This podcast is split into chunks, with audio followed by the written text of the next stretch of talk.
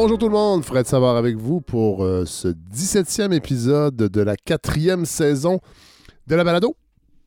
J'espère que vous allez bien, j'espère que vous avez passé une belle semaine, à moins d'être euh, un, camionneur à Ottawa. Vous avez sûrement passé une belle semaine. Au moment où on se parle, euh, les policiers procèdent à des arrestations, dispersent la petite foule. Euh, c'est quand même assez fascinant de voir la différence euh, entre 2012 et euh, cette manifestation-là. Évidemment, c'est pas les mêmes causes, c'est pas même pas les mêmes forces de l'ordre, bien que la Sûreté du Québec a été appelée en renfort. Parlez-moi d'une belle ironie de l'unité canadienne. Dans le fond, ouais, la Sûreté du Québec va libérer la capitale, la capitale canadienne. Moi, je trouve ça très drôle. Très, très drôle. J'ai eu une réflexion cette semaine. Je parle pas beaucoup de politique fédérale. C'est drôle, pas seulement, euh, pas seulement à la balado, mais dans mes activités professionnelles en général, puisque je chronique également à tout un matin euh, sur les ondes d'ici première. Très rare que je commente la politique canadienne. Je me suis demandé pourquoi, puis même sur les médias sociaux, euh, je suis toujours euh, bien fâché de la CAQ parce qu'ils sont au pouvoir.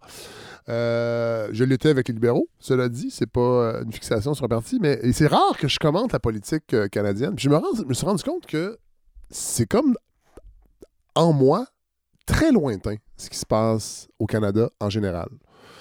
C'est bizarre comme sentiment. C'est vraiment ça m'a vraiment habité cette semaine, je vous avoue. Je dis pas que ça va pas changer, mais pour l'instant, pour moi, c'est pas c'est pas une c'est pas une profession de foi euh, souverainiste, je l'ai déjà dit. Moi, j'ai voté oui en 95. J'avoue que cette question-là m'intéresse moins aujourd'hui qu'elle m'a déjà intéressé. Possiblement parce que ben, ceux qui la défendent, en tout cas dans les médias, sont peut-être moins sympathiques qu'ils ont déjà été. Euh, si je me rappelle l'époque des apartistes où je foulais la- les scènes du Québec, déjà là, c'était évidemment post-95. On était six ans après. Euh, on n'avait pas glissé vers cette espèce de, de- de- d'identité, de, droite identitaire omniprésente. Aujourd'hui, je trouve que, je- en tout cas, je me sentirais mal d'être les deux mains dedans avec ce- ce- ces courants-là. Euh, Je ne mets pas une croix sur l'idée, évidemment, mais d'un autre côté, je me rends compte que ce qui se passe au Canada, c'est vraiment lointain pour moi. Puis de voir ces images-là aujourd'hui, euh, j'ai pas tant suivi de près les, les- les- convois. Euh, J'avais pas envie de leur accorder plus d'attention qu'ils ne le méritent, mais de. de- c'est ça. Je, je- je- je sentais tout ça très loin. Puis en même temps, ça ne l'est pas. Puis en même temps, ça l'est un peu. Euh, bon, je ne vais pas m'étendre sur une revue d'actualité cette semaine parce que j'ai très hâte de vous présenter l'épisode d'aujourd'hui qui a été enregistré vendredi dernier pour des raisons, euh, je dirais, familiales et personnelles. Je ne pouvais pas enregistrer euh, le jeudi parce qu'habituellement, on essaie de- d'enregistrer tous les segments le jeudi. Donc, la semaine dernière, euh, notre invité, puis en fait, il y a deux raisons. C'est qu'il y a aussi que l'invité de la semaine, Thomas Laberge, journaliste politique pour les coop de l'information, était de passage à Montréal. Il habite à Québec pour venir parler de son livre En rupture avec l'État. Puis il était de passage à Montréal vendredi dernier. Alors je l'ai attrapé. J'ai demandé de venir à la balado pour nous présenter ce livre euh, qui, en sous-titre, nous offre comment s'incarne le libertarianisme au Québec. Donc euh, ce, courant euh, politique très à droite, euh, les libertariens, comme, comme, moi je les ai connus, cette appellation-là. Et avec évidemment la montée dans les sondages d'Éric Duhem. Là, vous allez voir, dans, l'épisode, on en parle. On n'a pas les chiffres qui sont sortis cette semaine où la progression du Parti conservateur du Québec est encore, euh, en fait, se poursuit. Je pense qu'il est autour de 14 ou, ou 15% dans les intentions de vote. Donc, euh, je trouvais ça vraiment intéressant d'avoir ce jeune journaliste. Très, vous allez voir, c'est super intéressant. Euh, et il nous donne, dans le fond, les origines du mouvement qui vient des États-Unis et comment il s'incarne au Québec. Et avec lui, j'ai pensé réunir Mathieu Bellil, parce que Mathieu se prépa- préparait une chronique sur le mouvement anti-vaccin. Euh, vous allez voir, c'est vraiment, intéressant parce qu'il a fait un travail d'historien et ça fait longtemps. En fait, on se rend compte, dans le fond, que les mouvements anti-vaccins sont nés à l'apparition des vaccins, tout simplement. C'est pas une, c'est pas une mouvance qui s'est développée euh, euh, par la suite dans, un contexte de complotisme. C'est beaucoup plus simple que ça, puis en même temps, c'est compliqué. Vous allez voir, c'est vraiment, vraiment intéressant. Puis évidemment, Mathieu euh, m'accompagne euh, dans l'entrevue avec Thomas Laberge, donc euh, nourrit cette entrevue de ses commentaires. Alors voilà, c'est ce que j'avais envie de vous dire pour débuter ce 17e épisode. Évidemment, pour supporter le projet, c'est toujours possible. Vous allez sur lefredsavard.com, tous les détails sont là dans la section campagne. Il y a encore des dons qui rentrent. Je, je parle plus de campagne de financement parce que dans le fond, ça, ça se poursuit toute la saison durant. Euh, et euh, voilà, donc c'est toujours possible parce que je sais qu'il y a des gens qui découvrent le projet, je le vois, les, euh, téléchargements sont à la hausse cette saison.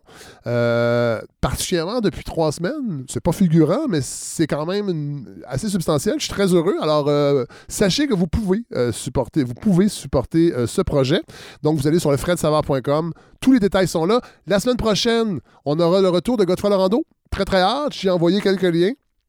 Euh, dans les derniers jours. Je ne sais pas ce qu'il va faire avec, euh, mais il va nous offrir une revue de presse, toute laurendesque. Et Hélène Faradji sera là également. Puis on va parler aussi d'action communautaire. Vous allez voir, je parle souvent de la communauté.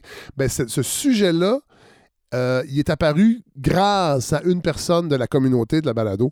Donc, ça sera très intéressant. Et les sorties s'en viennent. Je vous le dis, on est en train de finaliser ça. pour le printemps, entre autres. Alors, on va lancer des perches parce que ça sera devant public, je suis à peu près certain.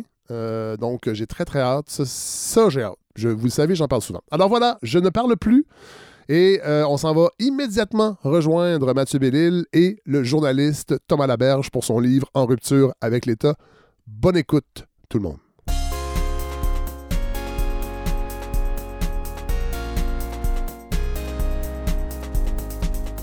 Alors, c'est avec beaucoup de plaisir que je retrouve des gens dans mon luxueux studio au sous-sol de ma luxueuse résidence.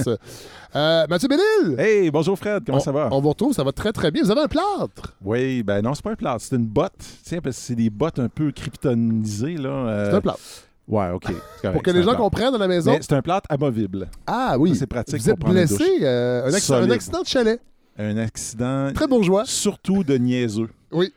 En voulant déneiger mon toit de chalet. Vous êtes, vous, vous êtes pulvérisé Un le talon. chalet que je, je précise que je possède avec euh, mes beaux-parents, Oui. hein, parce Oui. qu'on est des gens quand même... euh, on partage. Oui. OK? Pas- pas- Euh, donc... Avoir une hypothèque avec la belle famille, c'est particulier. C'est- très particulier.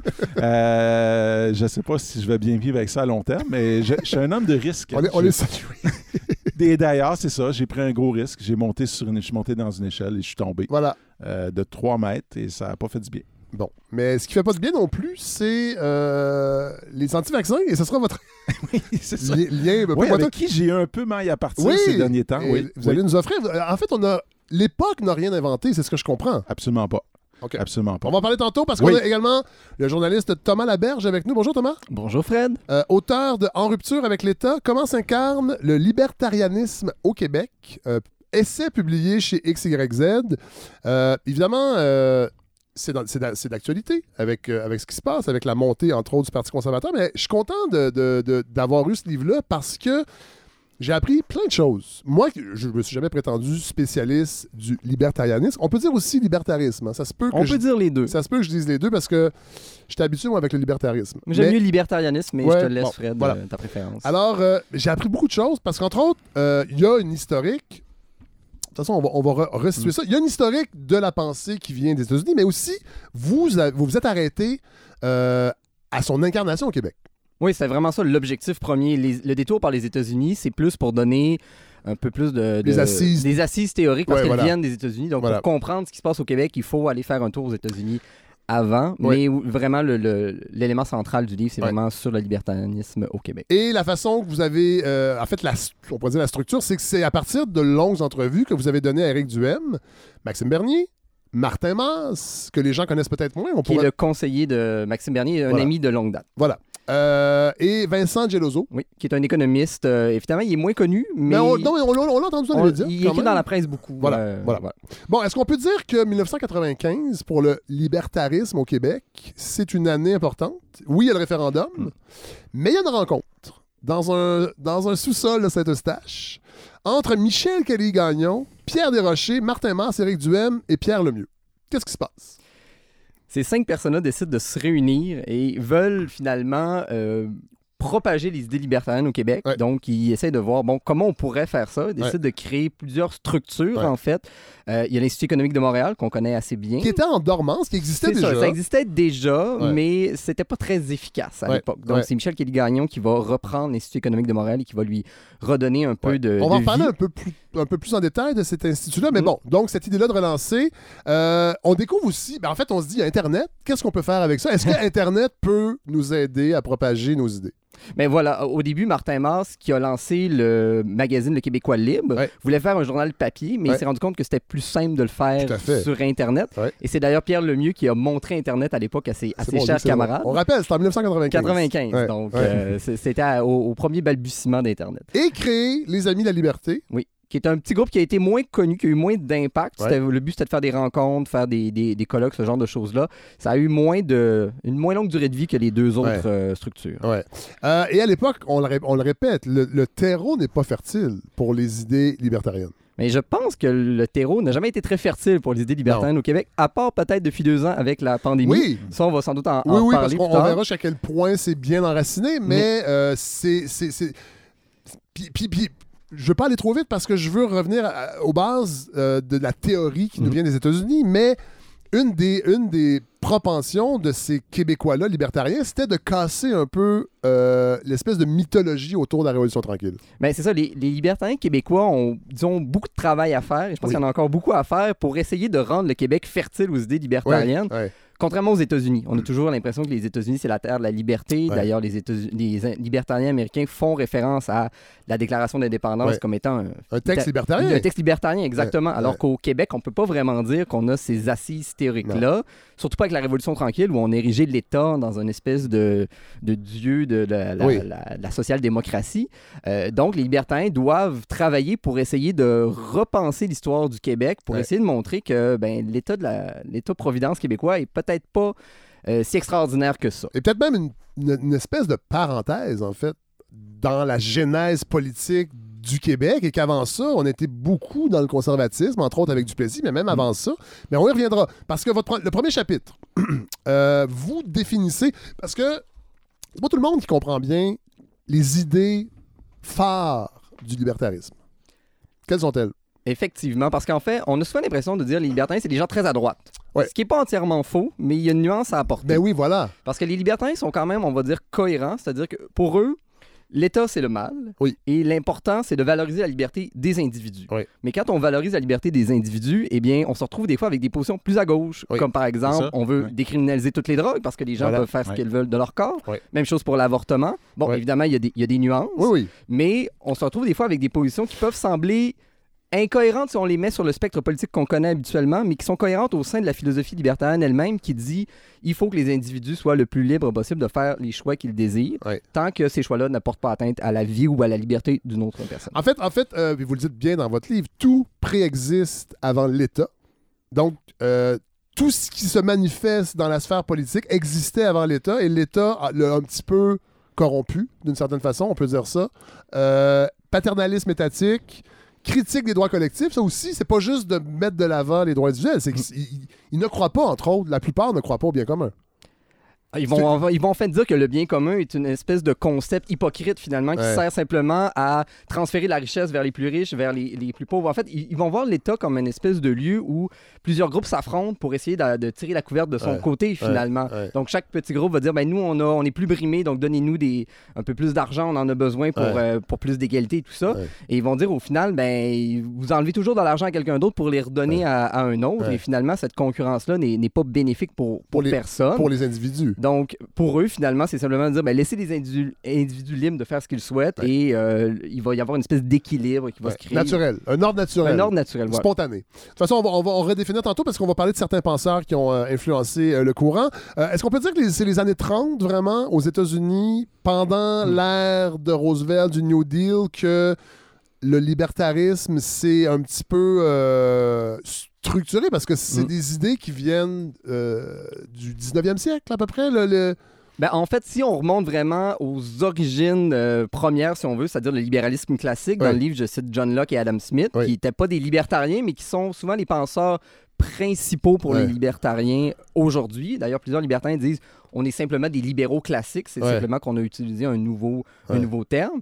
Et effectivement, C'est il- mélangeant aussi parce qu'en anglais, Liberals, fait c'est pour ça qu'il faut faire attention. Là. Euh, moi, je dis libertarisme, mais euh, dans le fond, libertarianisme, c'est vraiment la traduction du terme anglais. Euh, ben, en fait, euh, oui, c'est la, la- la- la- la traduction du terme anglais, mais libertarianisme ou libertarianism in- en anglais, Ouais. c'est des néologismes, c'est des nouveaux mots qui ont été créés justement parce qu'il y a des libertariens qui disaient, ben, liberal aujourd'hui, ça veut dire euh, être de gauche, Oui, être progressiste. Donc, euh, Alors qu'à l'origine, c'était pas ça. alors qu'à l'origine, c'était pas nécessairement le cas. Ouais. Donc, ils se sont dit, ben, plutôt que de s'appeler des libéraux puis qu'on crée une confusion, Ouais, on va créer un nouveau terme Ouais. qui va être plus clair, on va le définir, Ouais. puis on va dire, nous, voici ce qu'on prône en tant que libertariens.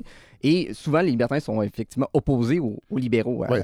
Mathieu, oui. Souvent, à, euh, à gauche, je suis content, que- je suis content que vous fassiez la, la- justement cette précision-là, comme quoi le libertarianisme n'est pas uniquement de droite, mais peut être de gauche, parce que dans les années 60-70, on a beaucoup parlé de la gauche libertaire. Mm. Puis libertaire, est-ce que ça veut. ça C'est un peu.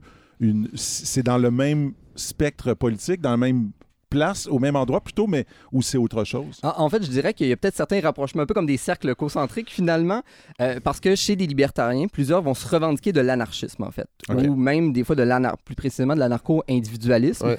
Et il y a eu même des rapprochements en- avec euh, des mouvances de gauche aux États-Unis, notamment des mouvances de gauche, euh, de gauche anti-guerre aux États-Unis, Ouais. parce que les libertariens sont généralement isolationnistes, donc ils veulent pas qu'il y ait Mhm. d'intervention extérieure, donc isolationnistes. Et donc, de ce point de vue-là, ils peuvent avoir des rapprochements avec euh, une certaine frange de la gauche, disons. ça. Euh, et, mais c'est sûr que, bon, quand on parle de la gauche euh, libertaire, des fois anarchiste aussi, il y a des divergences, Ouais. notamment bon, sur la question de la propriété privée. Les Ouais. libertariens sont férocement pour la propriété privée, alors que souvent les anarchistes de gauche, C'est l'inverse. euh, c'est l'inverse. les, les anarcho-communistes notamment. Ouais. Donc, euh, c'est pour ça aussi qu'on, si on veut être plus précis, pour les libertariens, on va parler d'anarcho-capitalisme. Sont Mais on va en parler tantôt. Oui. Parce qu'on va, on va vraiment détailler. Parce que ça aussi, ça m'a frappé en lisant votre livre, euh, Thomas Laberge, c'est que c'est plus complexe que je m'imaginais. Il y a vraiment des déclinaisons et, et c'est ce qui fait que c'est intéressant. Et en plus, on ajoute aussi euh, la composante québécoise parce qu'on peut dire qu'il y a une espèce de libertarisme québécois qui s'est Mhm. développé aussi. Forcément, avec notre rapport avec la question souverainiste, ce qui se, ce qui se pose pas dans, dans un pays comme, comme les États-Unis. Mais on va en parler tantôt. Je veux qu'on parle euh, des grands penseurs qui ont euh, influencé le mouvement. Frédéric Hayek, je pense qu'on peut commencer avec lui. Oui. Euh, Parlez-nous de lui. économiste autrichien. Oui. Euh, très important dans sa conception, finalement, de, pour dire que euh, une société n'avait pas besoin d'une organisation centralisée pour se structurer, en fait. Ouais. Donc, on pouvait laisser.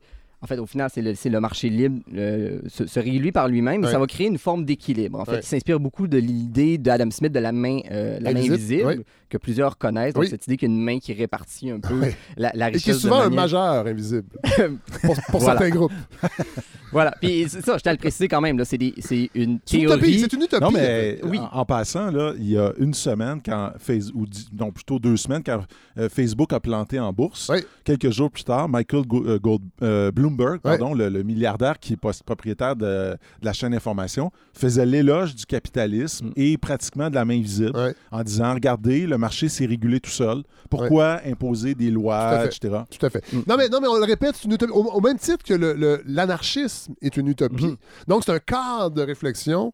Euh, il ne faut pas penser qu'on peut, on peut le, le- le- le- le matérialiser dans la vie. C'est vraiment pour nous inspirer. Il y a certains éléments qui vont effectivement être capables de se matérialiser. Ben, il y a des libertariens, évidemment, qui veulent que cette Oui, oui, utopie-là se, se oui. concrétise. Mais évidemment, là, on parle d'une théorie. euh, évidemment, je pense qu'il y a plusieurs lacunes aussi, euh, théoriquement, dans, dans, ce qui est, dans ce qui est proposé en disant que la société se régulerait d'elle-même. Mais en fait, elle se régulerait sans doute d'elle-même, mais elle serait certainement beaucoup moins euh, Égalitaire. qu'elle ne l'est actuellement. Voilà. Mais il y a quand même cette idée-là euh, chez Hayek, dans une forme de, de marché idéalisé, finalement, où les flux se réguleraient d'eux-mêmes. Finalement, si un bien est acheté davantage, donc les prix vont monter et inversement. Donc, Ouais. il y, a- il y a un équilibre qui se, qui se crée. Et, un- et un- et une entreprise ne pourrait pas mettre sur le marché un mauvais produit parce qu'elle serait sanctionnée par les consommateurs qui sont libres d'aller où ils veulent. Exactement, si je, je vends de l'alcool frelaté dans un bar, par Ouais. exemple, ça va se savoir assez rapidement et mon bar risque de, de Voilà. fermer. Voilà. Euh, Ayn Rand. Est-ce que je la prononce bien? Ayn Rand? Ayn Rand. Ayn Rand. C'est un débat, je pense, la prononciation de son Vous, nom. vous la prononcez comment? Ayn Rand? Ayn Rand. OK. Comme, j'avoue que Ayn, A-Y-N, c'est un prénom? tu me fais douter. Ayn. Ayn Rand. Ouais. Je pense qu'il y a une bonne idée pour se, se donner une idée comment on le prononce. La chanson A Flux of Seagull, Ayran. Ah oui! Ah oui! Ayn Je Rand. cours au, au passé. OK, Ayn Rand. Donc, romancière russe, c'est quand même un personnage, moi, que je trouve très intéressant. Parlez-nous d'elle. Ouais, Ayn Rand est très fascinante. Euh, quand on lit un peu sur sa vie elle-même, on, on avait un Oui. caractère assez, assez sulfureux. D'ailleurs, Oui. elle se. C'est un destin. oui, on va le dire comme ça. Euh, Il y a beaucoup de divergences au sein des, des libertariens. On voit qu'il y y y a beaucoup de, de- de querelles internes. Et euh, contribuait beaucoup, disons, à ces, à ces querelles. Euh, romancière avant d'être une théoricienne, donc elle a écrit euh, beaucoup de livres Oui. dans lesquels elle essaie un peu de... Ben, tout d'abord, elle critiquait le communisme parce qu'elle vient de la Russie, elle a Oui. connu Oui. le, le communisme. Euh, et après ça, elle essayait de créer des, des récits dans lesquels elle, elle essayait de montrer finalement que l'utopie libertarienne était euh, une utopie valable et supérieure à ouais. celle de... de Elle utilisait la fiction, dans le fond, pour ça. la rendre. Et je pense que c'est ça qui est intéressant parce qu'on en a parlé tantôt. Le libertarianisme est une utopie et donc Ayn Rand s'est dit, ben, essayons Oui. de mettre en place cette, cette utopie. Oui. Et je pense aussi qu'un des avantages de la fiction, ce qui est peut-être plus facile à lire que des traités économiques Oui. de, de Friedrich Hayek, par exemple. Et donc, il semble qu'il y a beaucoup de jeunes Américains qui se, qui se frottent au libertarianisme pour la première fois en lisant euh, Ayn Rand. Je pense qu'aussi, elle, elle créait souvent des héros un peu euh, plus grands que nature, Ben oui. finalement. Ben en fait, son, des- son héros fétiche sera John Galt. John Galt dans, dans- le euh, Atlas Shrugged, Exactement. qui est son grand succès. Oui. Euh, et évidemment, c'est dur pour nous d'imaginer ça parce qu'elle n'a pas cette résonance-là. Mais vous dites dans votre livre que euh, pour beaucoup, beaucoup de gens, après la Bible, Atlas Shrugged, c'est le plus grand livre. C'est le livre le plus influent selon De- une dans leur étude vie, qui avait ouais. été faite en, en 2001, exactement. Ouais, ouais. Donc, Pour euh, qui ça? Qui? Pour les Américains. Ah, Lors d'un ouais. sondage en Wow. 2001, on disait que... Et, et au Canada, il y a une personne euh, qui, est- qui était une grande, un grand fan de Ayn Rand. Je vais, je vais- je vais- mettre un petit extrait.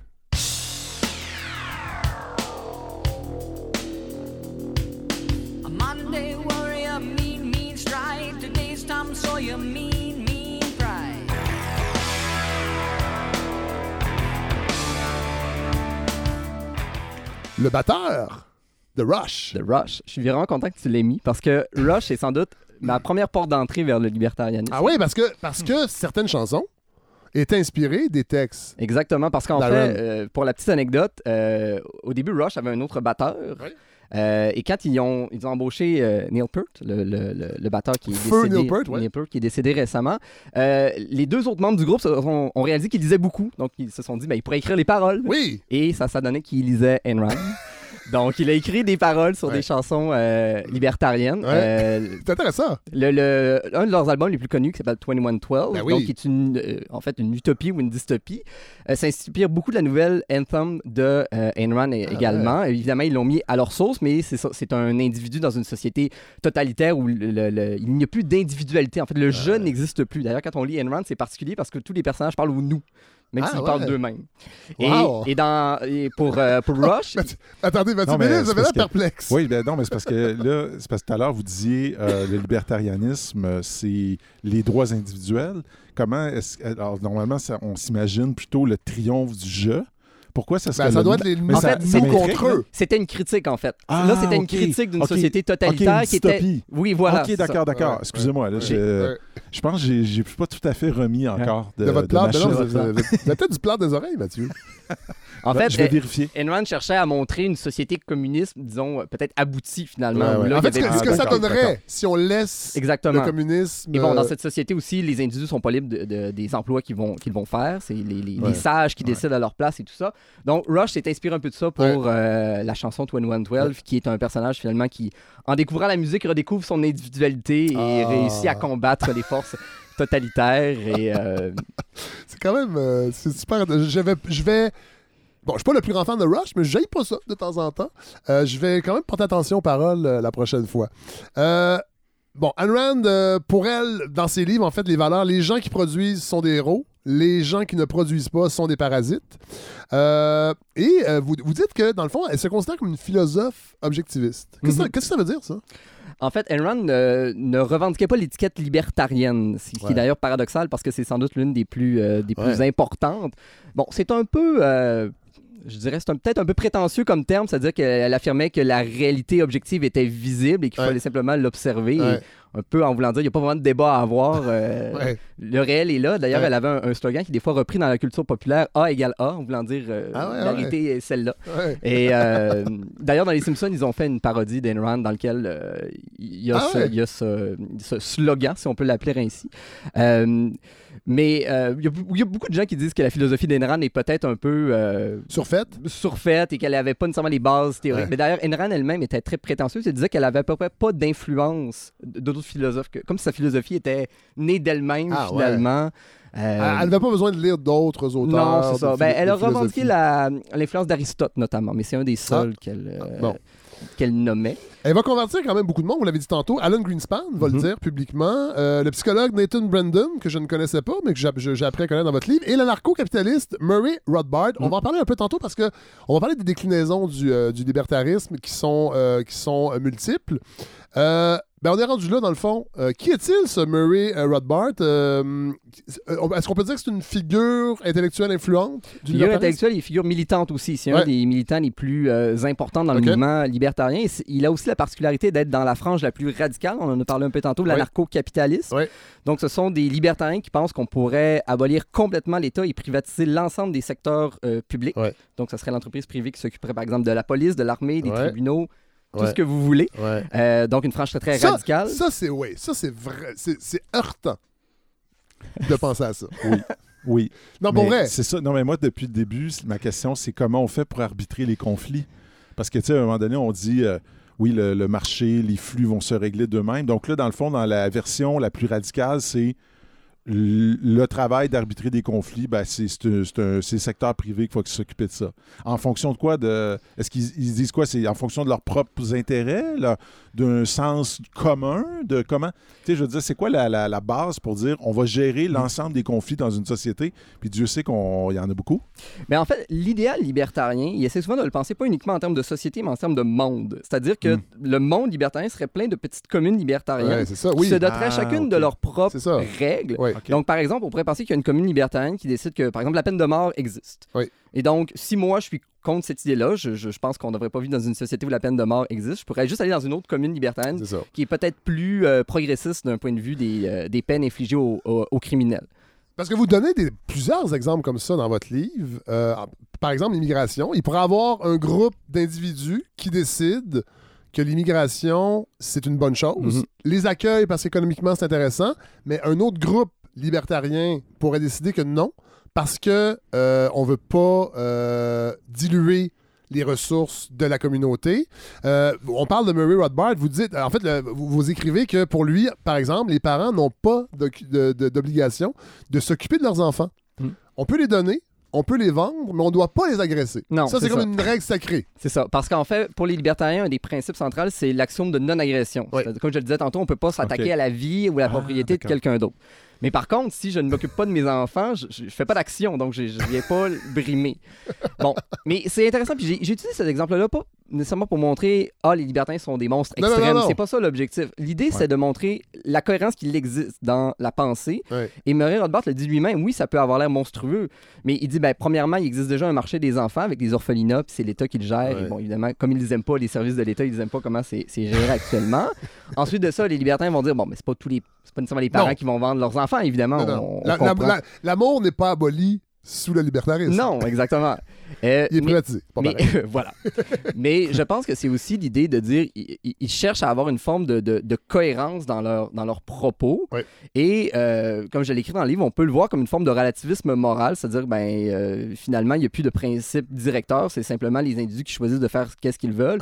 Ou à l'inverse, on peut le voir comme une forme d'optimisme, peut-être même trop confiant, en disant pas besoin de règles, les individus sont bons en soi, Oui. ils vont agir bien même sans euh, les règles de l'État, par exemple. En fait, c'est l'État un peu qui corrompt l'individu.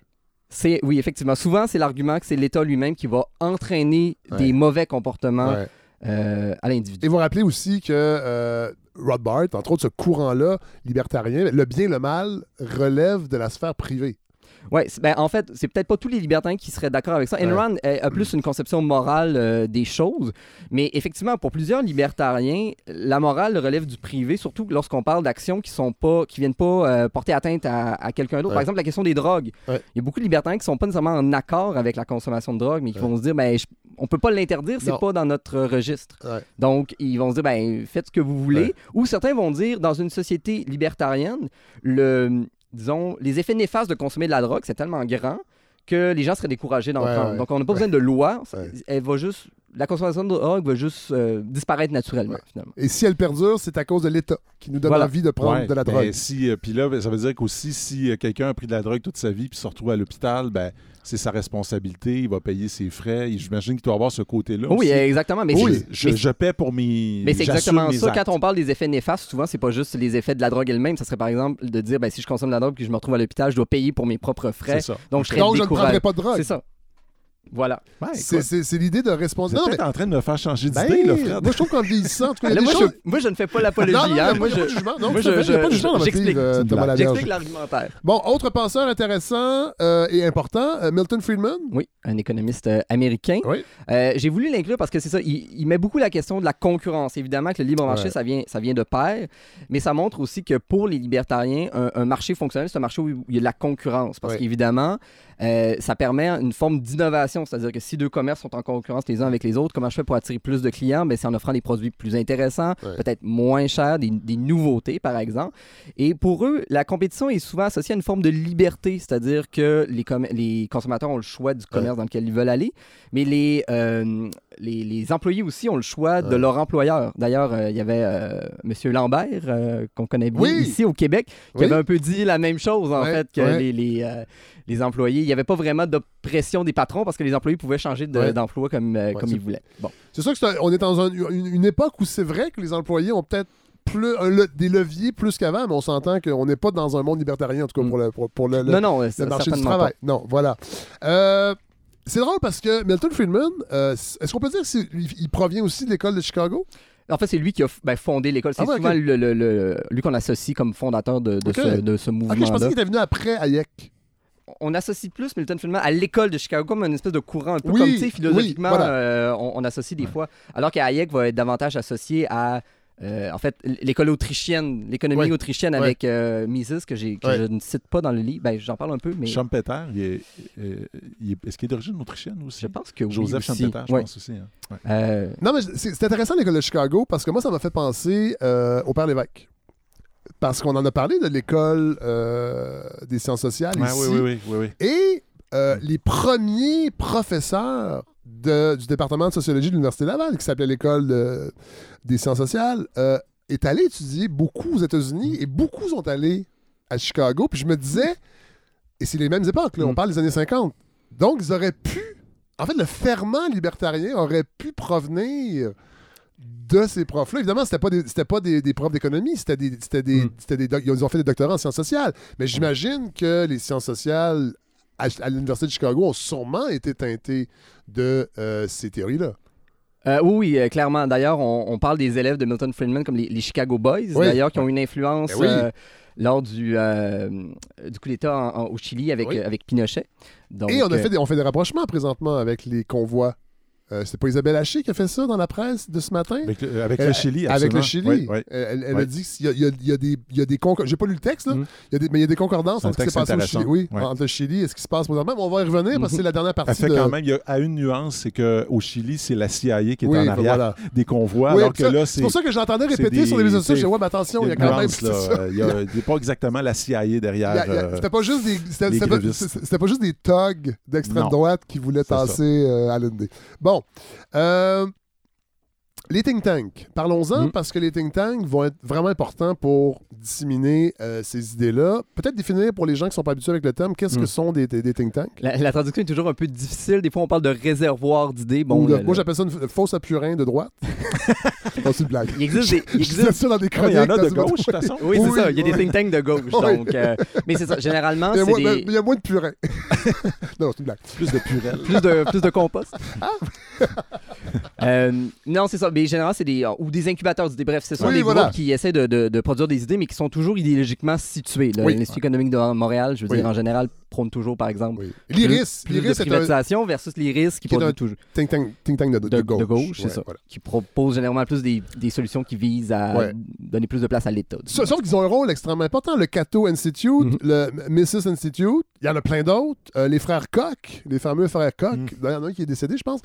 Des milliardaires issus du pétrole, entre autres, qui ont, qui ont- qui ont beaucoup financé ces think tanks-là pour que, dans le fond, ils aient les moyens, ces instituts-là, pour envoyer des spécialistes dans les médias, Mhm. des lettres dans les journaux, pour que, euh, par un peu un principe de la goutte chinoise, on finisse par faire de ces idées-là des réalités dans la sphère publique. C'est particulièrement vrai que le Cato Institute, qui est Ouais. un, un think tank peut-être plus euh, politically correct, si on veut, qui se veut un petit peu plus euh, Ouais. propre finalement, qui Ouais. est proche souvent des élus, euh, des élus républicains, donc ils vont tenter justement de, de leur vendre des idées plus, euh, plus libertariennes, alors Ouais. que c'est ça que j'explique, le, le Mises Institute est un, un think tank plus, un peu plus radical Ouais. finalement. Il veut pas mettre de- d'eau dans son vin au niveau de ses, de ses idées, donc Ouais. il y a peut-être un petit peu moins d'écho de ce point de vue-là auprès des, euh, auprès des élus.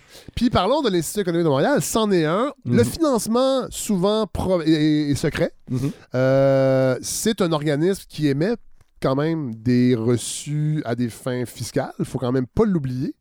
Euh, et des grandes entreprises peuvent commander, dans le fond, des rapports qui vont être après ça euh, publiés et euh, les euh, chercheurs vont aller les défendre. Et c'est souvent des idées, donc, euh, on, peut, on doit privatiser la SAQ, Mm. Euh, on doit privatiser l'oxygène. Je serais pas étonné qu'un jour, on ait une étude. J'ai pas encore vu celle sur l'oxygène, mais effectivement, en général, l'Institut économique va avoir des conclusions qui sont plus de privé, Oui. moins d'État. Voilà. euh, Pour, pour le dire euh, Voilà. Mais, mais ce que je veux dire, c'est que c'est pas des c'est pas des c'est pas des instituts de chercheurs indépendants qui sont là pour réfléchir pour le plaisir.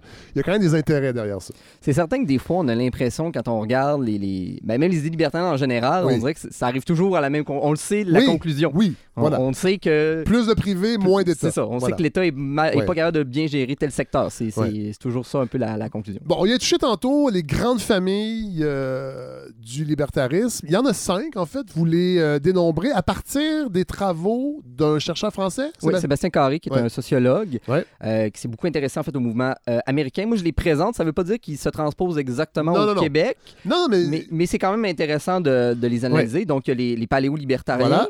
euh, qui sont les plus conservateurs, c'est-à-dire que généralement, ils, ils- sont en fait ce qu'on voit généralement quand on parle de conservatisme moral ou social, par exemple opposé à l'avortement, Ouais. euh, les moins rednecks, les d'immigration. rednecks du Sud. Souvent, c'est ça. La, caricature, c'est un peu les rednecks. Mais il y a une nuance que- qui est importante, c'est que même s'ils s'opposent à ces comportements-là, comme on le disait tantôt, ils veulent pas nécessairement que l'État l'interdise. Non. C'est juste qu'ils vont dire qu'une société libertarienne aurait Idéal. idéal, euh, en viendrait avec des. à- on peut endiguer naturellement ces Ouais. comportements. En fait, on serait une société plus traditionnelle si on était une société Ouais. libertarienne, Ouais, ouais, euh, finalement. Ouais. Il y a les randroïdes. Oui, inspire de Ayn Rand, Ouais. et évidemment.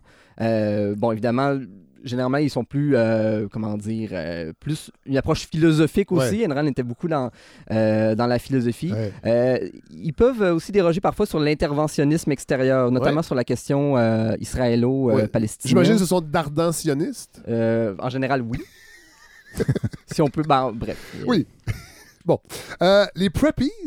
Oui, ça, c'est Ça, des c'est- ça, libertins. ça me rappelle mes années de secondaire. Ouais, moi aussi, moi Ouais, aussi. Avec les, euh, aller à l'école en cravate. les polos Lacoste. Ouais, ouais. Ouais, c'est ça. Ça, c'est les libertins un peu plus propres. On en parlait tantôt avec le, le Cato Institute. Oui. Puis on peut penser à l'Institut économique de Montréal ici qui. Cato, des- c'est, pardonnez-moi, Cato, c'est comme euh, pas catholique, là. C'est Non, non, c'est. Cato, euh, comme Caton, le. le... Est-ce que c'est un Ah acronyme? oui, le, le- le- le tribun romain? Ouais, ou bien Non, c'est non, un... c'est, euh, c'est un acronyme. Ça vient de, de lettres, en fait, qui avaient été écrites. Ah mon Dieu, a été créé initialement sous le nom de Charles Koch Foundation, les fameux frères Ouais, Koch. oui, voilà. Euh, il doit son nom aux 14 Letters, des Ouais. pamphlets libéraux écrits au début du 18e siècle en Grande-Bretagne, qui reprenaient les idées politiques de John Locke et qui ont posé les fondements philosophiques de la guerre d'indépendance américaine. Là, c'est très drôle parce que pendant que je lis ça sur Wikipédia, le fondateur de Wikipédia Oui. est un libertarien. Il se revendique d'Ayn Ah ouais. notamment, oui. Et c'est Ah intéressant parce que là, on, Tout est dans tout. oui, on, on arrive avec euh, l'autre tendance qui est Oui. les cyber-libertariens, en fait. Oui. Donc, qui euh, inspire un peu plus de la science-fiction, euh, aime beaucoup Internet, en fait, comme une espèce de d'ordre spontané qu'on a parlé avec. Ouais. En, fait, en fait, oui, j'imagine que là, il est corrompu, mais à l'origine, l'idée même d'Internet, c'était une idée libertarienne. On pourrait le voir comme ça, en fait. Ouais. Euh, et c'est pour ça qu'il y a beaucoup de gens, beaucoup de libertins qui défendent la, la- la liberté totale sur Internet. Ouais. On l'a vu d'ailleurs avec des sites comme euh, 4chan aussi, Oui. où des fois, bon, on se retrouve des trucs euh, pas Et très... l'opposition au projet de loi, euh, c'est-tu le projet de loi C10 du fédéral qui Oui, ben veut le- légiférer sur Internet? Les plus féroces euh, défenseurs, de, euh, en fait, euh, qui combattent ce projet-là sont probablement des libertariens. Ben, du moins, ils, ils sont dans la lignée du Ouais, libertarisme. sans voilà. dire qu'ils sont tous des libertariens. Il y a beaucoup de conservateurs euh, du, ben, du- du parti conservateur qui, Oui. qui s'y opposent, sans dire qu'ils sont nécessairement euh, libertariens. Mais oui, certainement, il y a cette idée-là que Internet serait une espèce d'idéal d'ordre spontané euh, libertarien. Et en fait, c'est ça, Wikipédia euh, le montre et montre sous un, un bon angle, finalement, parce qu'au fond, tout le monde peut y contribuer. Tout à fait. S'il y a des erreurs, elles vont être corrigées par la communauté. Exactement. Donc, il y a comme une C'est régulation comme une naturelle métaphore, dans le fond, d'une société libertarienne. C'est ça, exactement. Donc, euh, on, peut voir qu'il du positif comme Ouais. du négatif, mais Ouais. on le disait tantôt, pour les libertins, il ne faut pas nécessairement avoir des jugements moraux. Il faut juste Non. simplement que les idées puissent se répandre d'elles-mêmes. Bon, il y a aussi les hippies. Les hippies. Euh, tant- vous, en, vous en parlez tantôt, Mathieu, euh, avec le- Oui. le- le- le- les années 60, le Oui. mouvement libertaire. Je vais vous mettre un autre extrait parce qu'il y a quelqu'un que beaucoup de gens euh, apprécient les œuvres qui se revendique des libertariens hippies? Eric, sweetie, there's a bunch of people showing up in our backyard saying something about a meeting. Yeah, Mom, I'm holding a meeting for all the people who love the passion as much as I did. Oh, that's great, sweetie. Tell them I'll be down shortly. Okay, hon. Toten City Juden! Wir können nicht stillstehen, bis der Anzug steht! Okay, I'm ready. Alors-. Alors, ce sont euh, évidemment les fondateurs de South Park, Trey Parker et Ah, Matt Stone, qui se réclament de la mouvance. Donc, peut-être la, je ne sais pas si c'est le bon terme, la plus à gauche du libertarisme. on peut plus l'associer à une forme de gauche, ou du moins peut-être certaines positions qu'on rapproche à la gauche, généralement au niveau des, euh, des drogues, une Ouais. plus grande liberté sexuelle et, Ouais. et tout ça. Ouais. Euh, je ne sais pas si eux se revendiquent de la mouvance hippie, mais ils se revendiquent plus du libertarianisme. Oui. Et c'est euh, le sociologue dont je sais qui, lui, les catégorise dans cette, euh, dans cette mouvance-là, plus hippie, libertaire. euh, et là, arrivons à la partie euh, québécoise dans votre livre, l'histoire du libertarisme au Québec. Euh, on l'a dit tantôt au début, l'idée de base, quand c'est né, euh, c'était de remodeler le grand récit, la Révolution euh, tranquille, euh, de rappeler que les années 45-60 doivent être nuancées. C'était Mm. pas la grande noirceur. Il y a eu un progrès économique, il y a eu un progrès social parce que l'État intervient peu. Euh, on va se réclamer un peu. En fait, on va, on va répéter un peu ce que Robert Humilly et Conrad Black disaient dans leur biographie, entre autres, de, de- de Duplessis. Oh oui, en effet. Et c'est ça qui est intéressant. Les... En fait, moi, je m'inspire des travaux de Vincent Geloso, avec qui Oui. j'ai fait une, une entrevue. Et au fond, ce qu'on peut peut-être voir, c'est qu'il apporte la- l'argumentaire économique, parce qu'évidemment, il y a beaucoup de libertins qui sont des économistes. Oui. Mais évidemment, il va dans cette même euh, mouvance. D'ailleurs, Coral Black a préfacé son livre Oui. dans lequel il nuance Un chic type. toute la... la- la- la- le, le grand récit québécois. Donc, Je rappelle que Thomas Laberge, oh, je ne l'ai pas dit au début, euh, vous êtes journaliste Oui. au coop de l'info. Fait que quand je fais des petites blagues comme ça, puis vous riez, c'est parce que vous pouvez pas aller plus loin. C'est bien. Chic type, Conrad. Il est juste bizarre. Non, mais c'est vrai, par contre, non, mais- euh, juste pour revenir sur les, Oui. les années qu'on appelle euh, la Grande Noirceur, là, 45-60, Oui. c- il y a beaucoup d'historiens depuis quelques années au Québec qui réexaminent ces années-là Mhm. parce que l'appellation Grande Noirceur a un peu mis une chape de plomb sur, ou en fait, a, a comme caractérisé des années qui étaient peut-être Ouais. pas aussi noires qu'on le dit. Tu sais, je je suis pas en Ouais. train de faire un éloge de Duplessis, mais... Non, non, non, non, non. je- des non, mais, à non, mais vous vous rappelez, Mathieu, l'an dernier, on avait, j'avais reçu Pierre Bertolo qui a écrit Oui, c'est ça, c'est ça. euh, Duplessis n'est pas mort. Oui, Exact. parmi nous. Duplessis est parmi nous. Euh, Mais juste une peut-être une précision aussi oui. sur l'argumentaire libertarien qui est pas non plus euh, complètement manichéen à l'inverse. non. Évidemment, bon, ils veulent, veulent pas nécessairement dire que la Grande Noirceur, c'était euh, un paradis sur Terre, mais c'est simplement de dire que le Québec était en train de se moderniser Ouais. naturellement et qu'on n'avait pas nécessairement besoin de l'État-providence pour poursuivre cette Ah, modernisation orientation-là et ce progrès, Ouais. mais qu'en utilisant l'État, en utilisant les leviers de l'État, en dépensant beaucoup pour des services publics, eh bien, ça a peut-être eu certains avantages à court terme, mais qu'on a considérablement endetté le Québec. On a créé une forme de, de, de division entre les baby boomers et les générations d'après. Ouais. C'est pour ça qu'Éric Duhem a écrit euh, son livre sur le, le hold-up euh, Ouais. intergénérationnel Ouais. des, des boomers, euh, en référence à justement l'émergence de l'État-providence. Sauf que moi, ce qui me dérange avec cette lecture-là, c'est que c'est vrai que si on regarde les chiffres bruts, on va, on, on va observer euh, un accroissement du PIB de 1945 à 1960. On va observer des taux de scolarisation qui, qui, euh, qui, qui augmentent, effectivement. Euh, dans le livre de Pierre Berthelot, il disait ben il y a quand même euh, le taux de syndicalisation, c'est quand même accru Mm. sous les années du Plessis, mais il partait de très loin. Mais ça n'empêche pas que ces années-là, contrairement aux années de l'État-providence et, sa- et, son, et son accroissement, ben c'est des années aussi où on a utilisé les forces policières pour matraquer des, ch- des, des- des grévistes. Puis ça, c'est la ré- c'est une réalité politique, alors que les chiffres bruts, oui, démontrent Oui. qu'effectivement, Puis c'était pas une grande euh, noirceur. Fred, faut pas oublier que quand on fait des statistiques puis qu'on regarde l'année 1959, les Canadiens français, là, dans Ouais. l'échelle des salariés de l'Amérique du Nord, bas sont, en, sont en bas. là. Ouais. Je pense qu'ils sont avec les, les immigrants d'origine italienne. Et d'ailleurs, et d'ailleurs, vous citez, puis moi, je, je l'ai écrit dans le livre, ça m'a fait rire, Vincent Geloso, Vincent Geloso qui dit La bonne réputation, la confiance et la civilité sont les composantes essentielles d'une saine économie de marché. Puis lui, il dit que dans le fond, ces années-là, c'était ça. Et l'État-providence, les programmes sociaux, la bureaucratie impersonnelle ont affaibli ce capital. Ça, pour moi, c'est une position caricaturale du libertarisme, de dire, puis là, il manquait juste les syndicats. Euh, et j'ai l'impression qu'on nuit au message quand on fait des, des trucs comme ça. Ben, c'est sûr qu'il y a peut-être quelque chose d'un peu simplificateur en parlant des, des relations euh, plus organiques, en je veux fait. dire. Là, euh, voilà, et, et que finalement, l'État viendrait Tu sais, briser. une scène la tonne, là, j'appelle pas ça une civilité. Moi, j'appelle ça, j'appelle ça une politique de république de banane. Peut-être que sur le plan du PIB, ça a eu du bon, mais reste que c'est pas ça, je pense, collectivement, qu'on avait besoin dans ces années-là. En tout cas, euh, c'est mon, mon petit côté éditorial.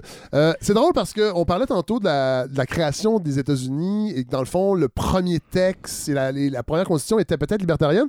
Ben, est-ce que c'est Pierre euh, Lévesque ou Pierre, Dé- euh, au début, début, là, un des cinq, qui disait, Pierre Lemieux. Pierre Lemieux, Mhm. que le coureur des bois Oui, représente peut-être le proto-libertarien québécois, oui. québécois. Bon, euh, c'est peut-être pas l'argumentaire le Mais plus c'est pas solide, mais, mais je trouvais ça. ça intéressant quand même Ouais. parce qu'on dirait qu'il y a cette volonté-là un peu chez certains libertariens de, de montrer qu'au Québec, il y avait peut-être aussi euh, des gènes libertariennes Ouais. avant l'avènement de l'État-providence. D'ailleurs, euh, Joanne Marcotte aussi a une phrase par rapport à ça où elle disait qu'à l'époque, on était peut-être plus euh, persévérant, plus tenace comme peuple et qu'aujourd'hui, on serait devenu un peu, un peu mou finalement. à cause de l'État-providence. À cause de l'État-providence, Évidemment. Donc, le coureur des bois serait finalement cette figure-là qui, euh, comment il dit ça, ne verrait l'État nulle part. En plus, aurait son fusil non enregistré. On. Donc, on fait référence un peu à l'imaginaire américain avec les, les- les armes à feu. Euh, D'ailleurs, Pierre Lemieux, c'est intéressant, il a écrit un livre où lui-même se met dans la figure du coureur des bois, où il habite en, en campagne, loin. Et il explique que c'est Ok. c'est démêlé avec l'État dans lequel il veut pas justement euh, enregistrer ses armes à feu Ah, oui. et, euh, et tout ça. Donc, lui-même se, se positionne comme euh, un coureur des bois. euh, Moderne, donc un survivaliste. or, la loi est moderne. un, voilà. su- un survivaliste. Exact. Peut-être qu'on se rapproche un peu de ça. Quoiqu'à l'époque, les, les mouvances complotistes et survivalistes étaient peut-être un peu moins populaires au. Oui, voilà. Euh, Il y a un chapitre aussi intéressant. euh, je sais pas si c'est un chapitre ou une partie d'un chapitre. Vous faites la différence entre les libertariens et le néolibéralisme parce qu'on peut amalgamer souvent les deux et il y a des grandes différences entre les Mm. deux. Oui, le, le chapitre est assez théorique, mais je trouvais que c'était important Ah, vraiment, parce que super au, intéressant. au- Québec, on a parlé beaucoup de néolibéralisme Ouais. à, à une certaine époque. Ouais. Euh, moi, je me rappelle, j'étais étudiant en 2012 et on parlait Ah, ben de la, oui. du néolibéra- la néolibéralisation des universités et, Tout et tout cela. Euh, mais c'est intéressant parce que les libertins détestent premièrement le terme parce Oui. qu'ils le voient comme une espèce d'étiquette infamante. Oui. Et moi, ce que j'ai essayé de montrer, c'est on regarde un peu les origines du néolibéralisme. Puis bon, il y a beaucoup de débats encore théoriques Oui. là-dessus. Mais ce qui semble se dégager dans ce qu'on voit aujourd'hui comme le néolibéralisme, c'est pas nécessairement moins d'État, mais c'est une transformation du rôle de l'État pour que l'État, euh, oui, utilise le marché davantage, mais on, on voit le marché plus comme une, euh, une euh, institution artificielle qui a besoin de l'État pour se maintenir, Ouais. alors que pour les libertins, c'est l'inverse. C'est une Oui, institution ça. naturelle qui n'a pas besoin de l'État. Au contraire, il faut qu'il y ait moins d'État pour plus de marché. Et ce qu'on a vu, en fait, au Québec, c'est pas nécessairement une, une réduction euh, importante de la taille de l'État, c'est plutôt peut-être un changement dans son rôle, en Oui. fait, à- Voilà. à- aux époques, Donc- à donc, néolibérale. L'accroissement des dépenses étatiques Mm. n'est pas contraire à une, à une, une politique néolibérale. C'est-à-dire qu'on peut mettre encore plus d'argent dans l'État si cet argent-là sert à aider les entreprises, à assainir le marché, à augmenter la concurrence. C'est ça que des fois on comprend pas. On a l'impression que le, néo- le néolibéralisme, ce n'est que couper les programmes Mm. sociaux, mais on peut quand même avoir des dépenses Euh, très importante, oui. Puis en fait, c'est vrai qu'il faut, faut le dire, il y a eu des coupures dans les, dans Oui, services euh, publics, Oui. ça c'est certain. Il n'y a pas, il y a on n'est pas en train de se convertir. Ne- totale. Ne, ne nous écrivez pas. On Je n'est pas en train de... m'inquiéter, Fred. Mais euh, je- Bon, on coûte cher, ça coûte cher d'impôts. Euh, une petite anecdote, je ne sais pas si je la, je la cite dans le livre, mon Dieu, comme si je l'avais écrit il y a 10 ans. Mais euh, Martin Mars me disait, de- pour, pour illustrer la chose, il dit euh, à une certaine époque, tout le monde était un néolibéral, c'était comme une étiquette infamante. Puis il dit ben, un néolibéral, c'est quelqu'un qui propose de faire un déficit de 250 milliards plutôt que de 300 milliards. Ben voilà. Ah. C'est- Je trouve que ça Oui, résonne mais- bien. oui, quand même. mais quand même, tu sais, quand on pense aux années, le néolibéralisme, c'est un peu né avec les années euh, Thatcher, Mhm. Reagan. Oui. C'était quand même une réduction de l'État Oui, aussi. oui. Mais Mais il pas- il y euh, il y a un rapprochement parce qu'en plus, euh, Margaret Thatcher s'inspirait de, de Hayek. Oui. Euh, Milton Friedman a été un conseiller de Ronald Reagan. Donc, il n'y a, pas une incompatibilité totale Non. entre les deux. Mais ce que des libertariens diraient, au fond, c'est que le néolibéralisme n'a pas amené l'idéal libertarien qu'il voulait, Ouais. ou il l'a peut-être amené un peu, ça. mais Passé. vraiment pas assez. Ouais. Euh, Bon, encore au une Québec, fois, ra- rappelons au Québec, euh, 82, vous vous situez 82 avec les, les coupures euh, de la fonction publique Mhm. de- du gouvernement de René Lévesque de 20% C'est peut-être là que le néolibéralisme s'incarne. Ben, moi, j'ai utilisé des textes de- québécoise. de- de- d'auteurs de, gauche, notamment Lyris, qui, Ouais. qui utilisent beaucoup ce terme-là. Ouais. Donc, en général, on associe le néolibéralisme à ce moment-là, Ouais. finalement. Et après ça, les années de Bourassa, où on commence à discuter de la privatisation de la SAQ, euh, de euh, la privatisation d'Hydro-Québec, euh, de baisser les impôts. Après ça, on peut dire que c'est peut-être la DQ, à la création de la DQ, qui va... Non, pas... euh, pas euh, mettre de l'avant le néolibéralisme. Je voulais juste qu'on fasse cette parenthèse-là pour faire la, la séparation avec le, le libertarisme. Mais c'est la DQ vraiment qui va tenter d'incarner concrètement des idées libertariennes sur la scène politique. Ben, disons que dans les années récentes, puis là, je vais exclure le Parti conservateur d'Éric Duhem euh, pour Oui, on très, très récente, mais oui. disons, euh, c'était sans doute le parti qui était le plus proche des idées libertariennes, ou du moins, ça a été l'espoir pour beaucoup de libertariens. Il y a beaucoup Oui. de libertariens qui se sont euh, impliqués au sein de la DQ. Ouais. Éric Duhem... Qui vont euh, déchanter par la suite. Mais c'est ça, exactement. Il y a eu, euh, il y a eu une- un changement de cap avec, avec Mario Dumont qui n'a pas été apprécié Mais- par, par plusieurs. Oui, parce que j'imagine que forcément, un agenda complètement libertarien n'aurait pas passé la rampe électorale. C'est certain que d'un point de vue purement électoral, c'est quand même difficile de vendre un agenda purement libertarien, surtout aujourd'hui où en général la plupart des élections se gagnent avec plus de dépenses. Tout à fait. Donc à fait. de dire on va cesser de dépenser puis on va réduire la taille de l'État. Ben, réduire la, veux dire, réduire la, la bureaucratie, euh, évidemment, il y a beaucoup de fonctionnaires au Québec, ils ne voteront pas pour vous, mais c'est une Mm. idée qui peut passer. Mais abolir les commissions scolaires, à l'époque, la DQ le, le proposait, la CAQ le fait. Pour l'instant, on n'en voit pas trop les bienfaits. Euh, un taux unique d'imposition de 20% pour le diminuer par la suite, ça, on commence à être dans des concepts qui peuvent moins bien passer la rampe. Ben, c'est certain que là, avec un- un- une baisse d'impôts considérable, surtout qu'on a des services publics à Oui. payer au Québec quand même importants, Oui. donc évidemment, on veut euh, d'une certaine manière affamer l'État pour éventuellement dégraisser les, les services publics. En général, il va y avoir une mobilisation importante. De toute façon, on l'a vu dans les années euh, Charest-Couillard, c'est peut-être là où le, le- le néolibéralisme était le, le plus fort, si on veut. ouais. Ça a quand même créé beaucoup de contestations. Donc, Ben c'est oui. certain qu'au Québec, c'est quand même difficile de vendre l'idée euh, de, de réduire la taille de l'État et des services publics. Et d'ailleurs, actuellement, encore une fois, j'exclus le Parti conservateur d'Éric Duhem. Il n'y a Ouais. pas vraiment de parti qui Non. propose Et même ça. la CAQ en a déjà parlé quand elle était dans l'opposition, Mhm. et dans les faits, c'est pas ça qui est arrivé. Bon, il y a eu une pandémie. Il y a la pandémie qui joue là-dessus. Ben c'est oui, ben oui. C'est difficile Ben d'établir, oui. mais effectivement, la CAQ semble être un peu euh, dans la lignée du Parti libéral de Philippe Couillard, Oui. euh, du moins au début, puis d'un point de vue économique, évidemment. Philippe Couillard qui a, qui a tenté du libertarisme euh, avec le livre qui a été très populaire. Moi, Mm. je le sais parce qu'il y a des gens qui travaillent, qui étaient dans les des hauts fonctionnaires, c'était une lecture obligatoire sous les années Mm. Couillard. C'est le livre de John euh, et Adrian Wooldridge, qui sont deux patrons de la revue The Economist. Le Mm. livre s'appelle The Fourth Revolution, The Global Race to Reinvent the State. Mm. Ce livre-là,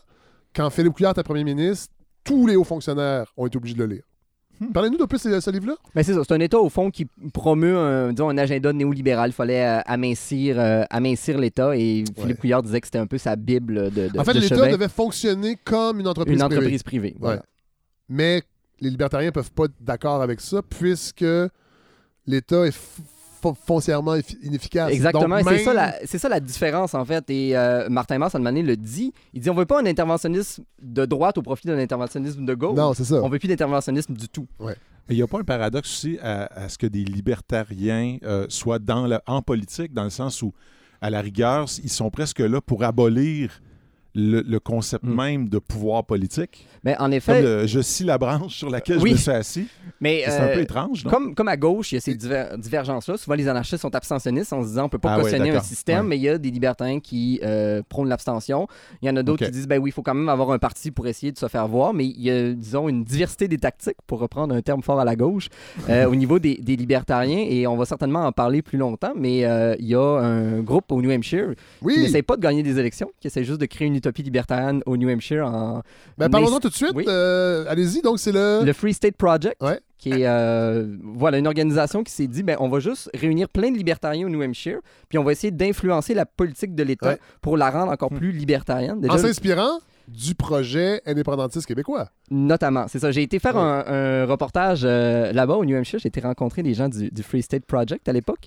Euh, et j'ai, oui, j'ai été surpris d'apprendre effectivement que l'indépendantisme québécois les inspire. En fait, ce qui les inspirait, puis ça, c'est une chose que les plus jeunes, vous, n'avez pas vécu, c'est-à-dire un mouvement souverainiste fort qui est capable d'agir comme un levier Mm. sur la scène fédérale. C'est ça, dans le fond, ce Parce qu'en fait, faire. le, le fondateur du Free State Project a fait une thèse sur les mouvements indépendantistes dans Ouais. le monde. Et lui, il dit Je ne suis pas nécessairement pour l'indépendance du New Hampshire, mais il dit d'avoir ce- cette mouvance-là au Ben sein oui. du New Hampshire, ça nous donne un certain rapport de force. Ça nous permet d'aller chercher plus de pouvoir de la part du fédéral pour plus d'autonomie euh, au New Hampshire. Il dit ben, Au Québec, c'est ça que le mouvement indépendantiste vous a permis d'avoir, même si vous n'avez pas encore euh, l'indépendance euh, au Québec. Et là, Donc, on a, on a avec, avec le PQ à 11 on a, pu- Mm. on a pu ce levier-là. non. Ben là, c'est la CAQ qui essaie d'avoir ce, ce rapport Mais ils de sont force-là, mais fédéralistes. ils sont pas indépendants. Ils sont fédéralistes, donc Ouais. ils ont beau quémander plus de transferts au fédéral, il n'y a pas la menace indépendantiste En comme fait, il y avait dans les Ouais. années le, euh, seul 70. levier, le seul levier que François Legault a, en vérité, c'est peut-être, euh, j'allais dire son passé de péquiste. Non, c'est c'est le fait qu'il est très populaire. Disons, il y a des. tu sais, le- quand Oui. quand tes, tes- tes sondages sont bons, Oui, le fédéral est un peu plus obligé de t'écouter. mais aux Mais dernières je- élections fédérales, Mais je suis d'accord, c'est pas ça qui est effectivement. Pour c'est avoir vrai. connu ces années-là, Ouais, ouais, non, c'est pas la même chose. euh, c'est pas la même chose Non, du tout. vraiment pas. Et peut-être Euh, juste une nuance là, pour- oui. sur le Free State Project. Évidemment, ça s'inspire du souverainisme québécois, Oui. mais est loin d'avoir les mêmes euh, objectifs. Ben non, évidemment, On, on veut plus d'autonomie pour le New Hampshire pour enlever le plus de, de réglementation Ouais. euh, possible. On me parlait du fait qu'il n'y a à peu près pas de loi sur les armes à feu là-bas. Euh, On, peut faire la moto sans casse. Exactement. live free or die. Hein, Exactement. pas. C'est C'est le, impressionnant, le slogan du- Ouais. de l'État. Ouais. Absolument, c'est là qu'on arrête quand on va à Boston pour acheter de l'alcool. c'est ça. Parce qu'il y a un, Pas cher. il y a un Ouais. liquor store. Là. Puis moi, je t'ai dit, comme journaliste, c'est la première fois que je faisais une entrevue avec quelqu'un qui avait une arme à feu rangée dans Ah, ses ouais. jeans là, cachés. Euh, et j'étais entouré de plein d'autres libertariens. Et quand il m'a montré son arme à feu, j'ai comme eu peur parce que je me suis dit, mais tous ces gens-là ont peut-être une arme à Ben feu oui. aussi. Euh, parce qu'effectivement, euh, c'est complètement Ah légal d'avoir une arme comme ça dissimulée. J'ai même fait une entrevue avec quelqu'un qui refusait de me dire s'il avait une arme. Parce qu'au fond, c'est un peu ça l'idée, c'est comme on peut penser que tout le monde est armé, ben c'est plus sécuritaire de même. Ben oui. Parce qu'on va pas s'attaquer à quelqu'un hein. si- s'il Si y a les- une arme à feu. Si les professeurs au primaire avaient des armes, il y aurait Il y aurait moins de plus de tueries dans les écoles. Voilà. Voilà. C'est ça l'argument. voilà. Bon, partie vraiment intéressante euh, dans votre livre, euh, c'est le chapitre 3, je crois, le rapport ambigu des libertariens au nationalisme. Parce qu'évidemment, au Québec, cette, cette composante-là, nationale, elle est, elle, est, elle est vraiment... Elle est peut-être moins présente qu'elle a déjà été, mais forcément, si vous voulez euh, mettre de l'avant des idées libertariennes, il faut en prendre compte. Puis c'est ambigu. Le mot, le mot vous l'avez bien choisi, c'est très ambigu, Mais- effectivement, parce que beaucoup ont milité On commençait comme des indépendantistes au Tout à Parti fait. québécois. Éric Duhem. Maxime Ouais. Bernier, Martin Mors ont tous Ah, ouais. indépendantistes Ouais. au Parti québécois et c'est comme ça qu'ils se sont disons, formés politiquement avant de devenir plus, euh, plus libertariens. Et ils sont plus indépendantistes aujourd'hui, mais ils ont tous gardé une certaine composante nationaliste, en fait. Ouais. Et souvent, ce nationalisme-là s'incarne un peu comme on a parlé avec le Free State Project, davantage dans l'idée que euh, il faudrait s'accaparer plus d'autonomie pour le Québec face à l'État. Il n'est pas euh, culturel. Non, exactement. Il est tr- Mm. En général, il est très économique. D'ailleurs, Martin Mass a écrit un livre où il essayait de proposer une vision de l'indépendance qui serait non nationaliste. Oui. Il me disait qu'il avait écrit avant d'être C'est quand même intéressant, moi, je trouve, comme, libertarien. comme, comme démarche. Non, mais sur le plan théorique, je trouve pas ça inintéressant. Mais ce qui était Mm. complexe, puis lui-même, il l'admettait, c'est qu'au fond, il essayait pas, il essayait de ne pas définir l'identité québécoise parce qu'il disait qu'aussitôt qu'on fixe une identité québécoise, on exclut des gens. On Oui. exclut, par exemple, les, les anglophones. Il se disait, pour avoir un projet indépendantiste plus euh, rassembleur, il faudrait pas avoir d'identité québécoise parce que comme ça, tout le monde Mais, pourrait. par pourrait- exemple, la loi 101 voilà. est, est liberticide pour les libertariens. Oui, certainement. Et d'ailleurs, même, elle dit, elle nuit à, à l'économie. Elle dit, c'est comme un, ta- un- un tarif douanier, en fait, sur, euh, sur la main-d'œuvre. Mais encore une fois, ça devient quand même difficile de proposer un projet indépendantiste. Bon, ça, c'est mon, mon avis. Oui, oui. En n'ayant pas d'identité propre, en, étant, en, ayant pas, en disant pas qu'on a une culture euh, distincte. C'est ça qui devient un peu. Mais c'est parce qu'aussi, on est dans une époque où on a l'impression qu'on pourrait se passer de ça, de l'identité, Mm. comme si c'était une option. tu sais. Ouais. Euh, Je veux dire, c'est un peu inévitable. Ouais. On a tous une identité. Évidemment, l'identité collective, elle, elle est en négociation, elle est en mouvement. Oui. Mais euh, oui, c'est comme. On n'est pas des purs euh, agents économiques. là. Non, c'est c'est exactement ça. Et c'est ça la difficulté. Mais en même temps, Martin Moss ne dit pas qu'il n'y a pas de, de, disons, de valeur ou de culture. C'est simplement de dire qu'aussitôt qu'on commence à la définir de manière trop stricte, on va nécessairement Ouais.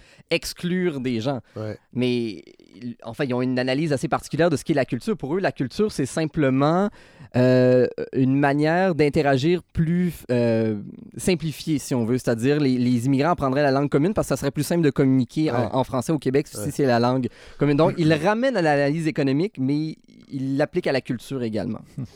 Euh, on parlait tantôt de Vincent Geloso. Lui est devenu indépendantiste assez récemment. Mm. Et c'est vraiment parce que la péréquation canadienne, pour lui, euh, permet au Québec de- de- d'obtenir des programmes sociaux qui sont trop coûteux. Donc, Mm. si on était indépendant, on ne profiterait plus de cette manne et Mm. on, on- on serait plus responsable, dans le fond. Oui, ben, en fait, c'est le même principe que donner de l'aide à, à des gens. C'est-à-dire, quand on, on aide financièrement des gens, ils n'ont pas tendance à vouloir Hey, se sortir de la hein? dépendance. Et pour lui, c'est un peu la même chose. C'est-à-dire, euh, finalement, un Québec indépendant qui se couperait lui-même de ses revenus avec la péréquation euh, deviendrait plus responsable et donc peut-être un peu plus libertarien. Et c'est particulier parce qu'effectivement, il est devenu assez récemment. Moi, je l'ai appris quand j'ai fait l'entrevue Ouais. avec lui euh, au moment d'écrire le, le livre. Ouais. Mais encore une fois, c'est une analyse qui est euh, uniquement économique, qui n'est pas Non. culturelle. Cela en fait. dit, au- au- avec le taux d'appui au Parti québécois présentement, je cracherais pas sur ces gens-là, moi, les, les, national- les indépendantistes économiques, parce que c'est mieux que rien. Cela dit, je trouve, ça- sur papier, je trouve ça vraiment intéressant, bien que, bon, évidemment, de dire que la loi 101 est liberticide, ça me heurte un peu. Euh, anecdote qui m'a fait bien rire dans votre livre, euh, le réseau Liberté Québec. Moi, je me rappelle, à l'époque, je commençais, j'étais aussi pornographe, puis on me parlait souvent du réseau Liberté Québec, qui était très présent sur Twitter, entre autres, Joanne Marcotte, qui était une des penseurs euh, du réseau, je mets des gros euh, guillemets. Euh, Éric Duhem, il y avait toute cette mouvance-là, ils organisaient des congrès, et souvent, on avait accès à euh, soit des verbatims ou des extraits audio, et c'était quand même parfois divertissant. Et Mathieu Bock-Côté est invité. Euh, et lui, il trouve que ben, vous êtes des gens de droite, vous devriez vous approprier ce vieux fond bleu québécois, euh, conservateur. Et là, il y a un homme qui se lève. En fait, c'est- c'est Mathieu Bocoté raconte dans la note qu'il l'a vu, mais effectivement, il y, a un, il y a un conservateur nationaliste qui affirme ça au réseau Liberté Québec, donc il leur propose d'avoir une approche plus nationaliste. Ouais. Et effectivement, il y a un libertarien dans la salle qui, qui s'objecte en disant finalement que cette vision-là nationaliste est un peu comme on le disait tantôt, Ouais. c'est- figer l'identité québécoise, euh, c'est au fond rétrograde. C'est faire une enclave dans le grand tout nord-américain. Exactement. Et il reçoit l'innovation. Voilà. Donc Mathieu Bocoté a compris qu'il n'avait pas vraiment d'affinité avec les, les libertariens Non, mais de toute façon, Mathieu Bocoté n'est pas libertarien du tout. Non, non, au contraire, même Mathieu Bocoté critique les libertariens sur leur approche, justement, des fois très économiciste de la, de la société. Euh, D'un point de vue libertarien, euh, là, je vais donner un exemple pour comprendre la richesse. En même temps, je sais que ça heurte. là. Euh, L'exclusion d'un individu pour sa couleur de peau, ses croyances religieuses ou ses antécédents euh, criminels ne devrait pas être rendu illégal. C'est seulement quand c'est l'État qui s'arroche ce droit que c'est problématique. Donc, le, le code d'Hérouville à l'époque, pour des libertariens, c'est quelque chose qui passe. Oui, parce qu'en fait, les libertariens, on le disait au- un peu au début, ils aiment beaucoup les petites entités politiques, Ouais. comme les municipalités, les, les villes, par exemple. Donc, une communauté comme euh, Hérouville qui décide d'avoir un, un code des valeurs, ou Gatineau également qui en, qui en a eu un, euh, pour eux, c'est acceptable, en Ouais. fait. Parce qu'au fond, euh, on le disait au début, chaque communauté libertarienne peut se doter de ses propres, euh, ses propres lois, ses propres règles, finalement. Et il n'y a pas de problème à ce, à ce niveau-là. Et d'ailleurs, euh, ils en parlent pour les propriétaires de, de, ben, de bars ou de restaurants. Je veux Ouais. dire, un propriétaire de restaurant aurait le droit, dans une société libertarienne, d'interdire l'accès aux personnes noires, s'il le voulait.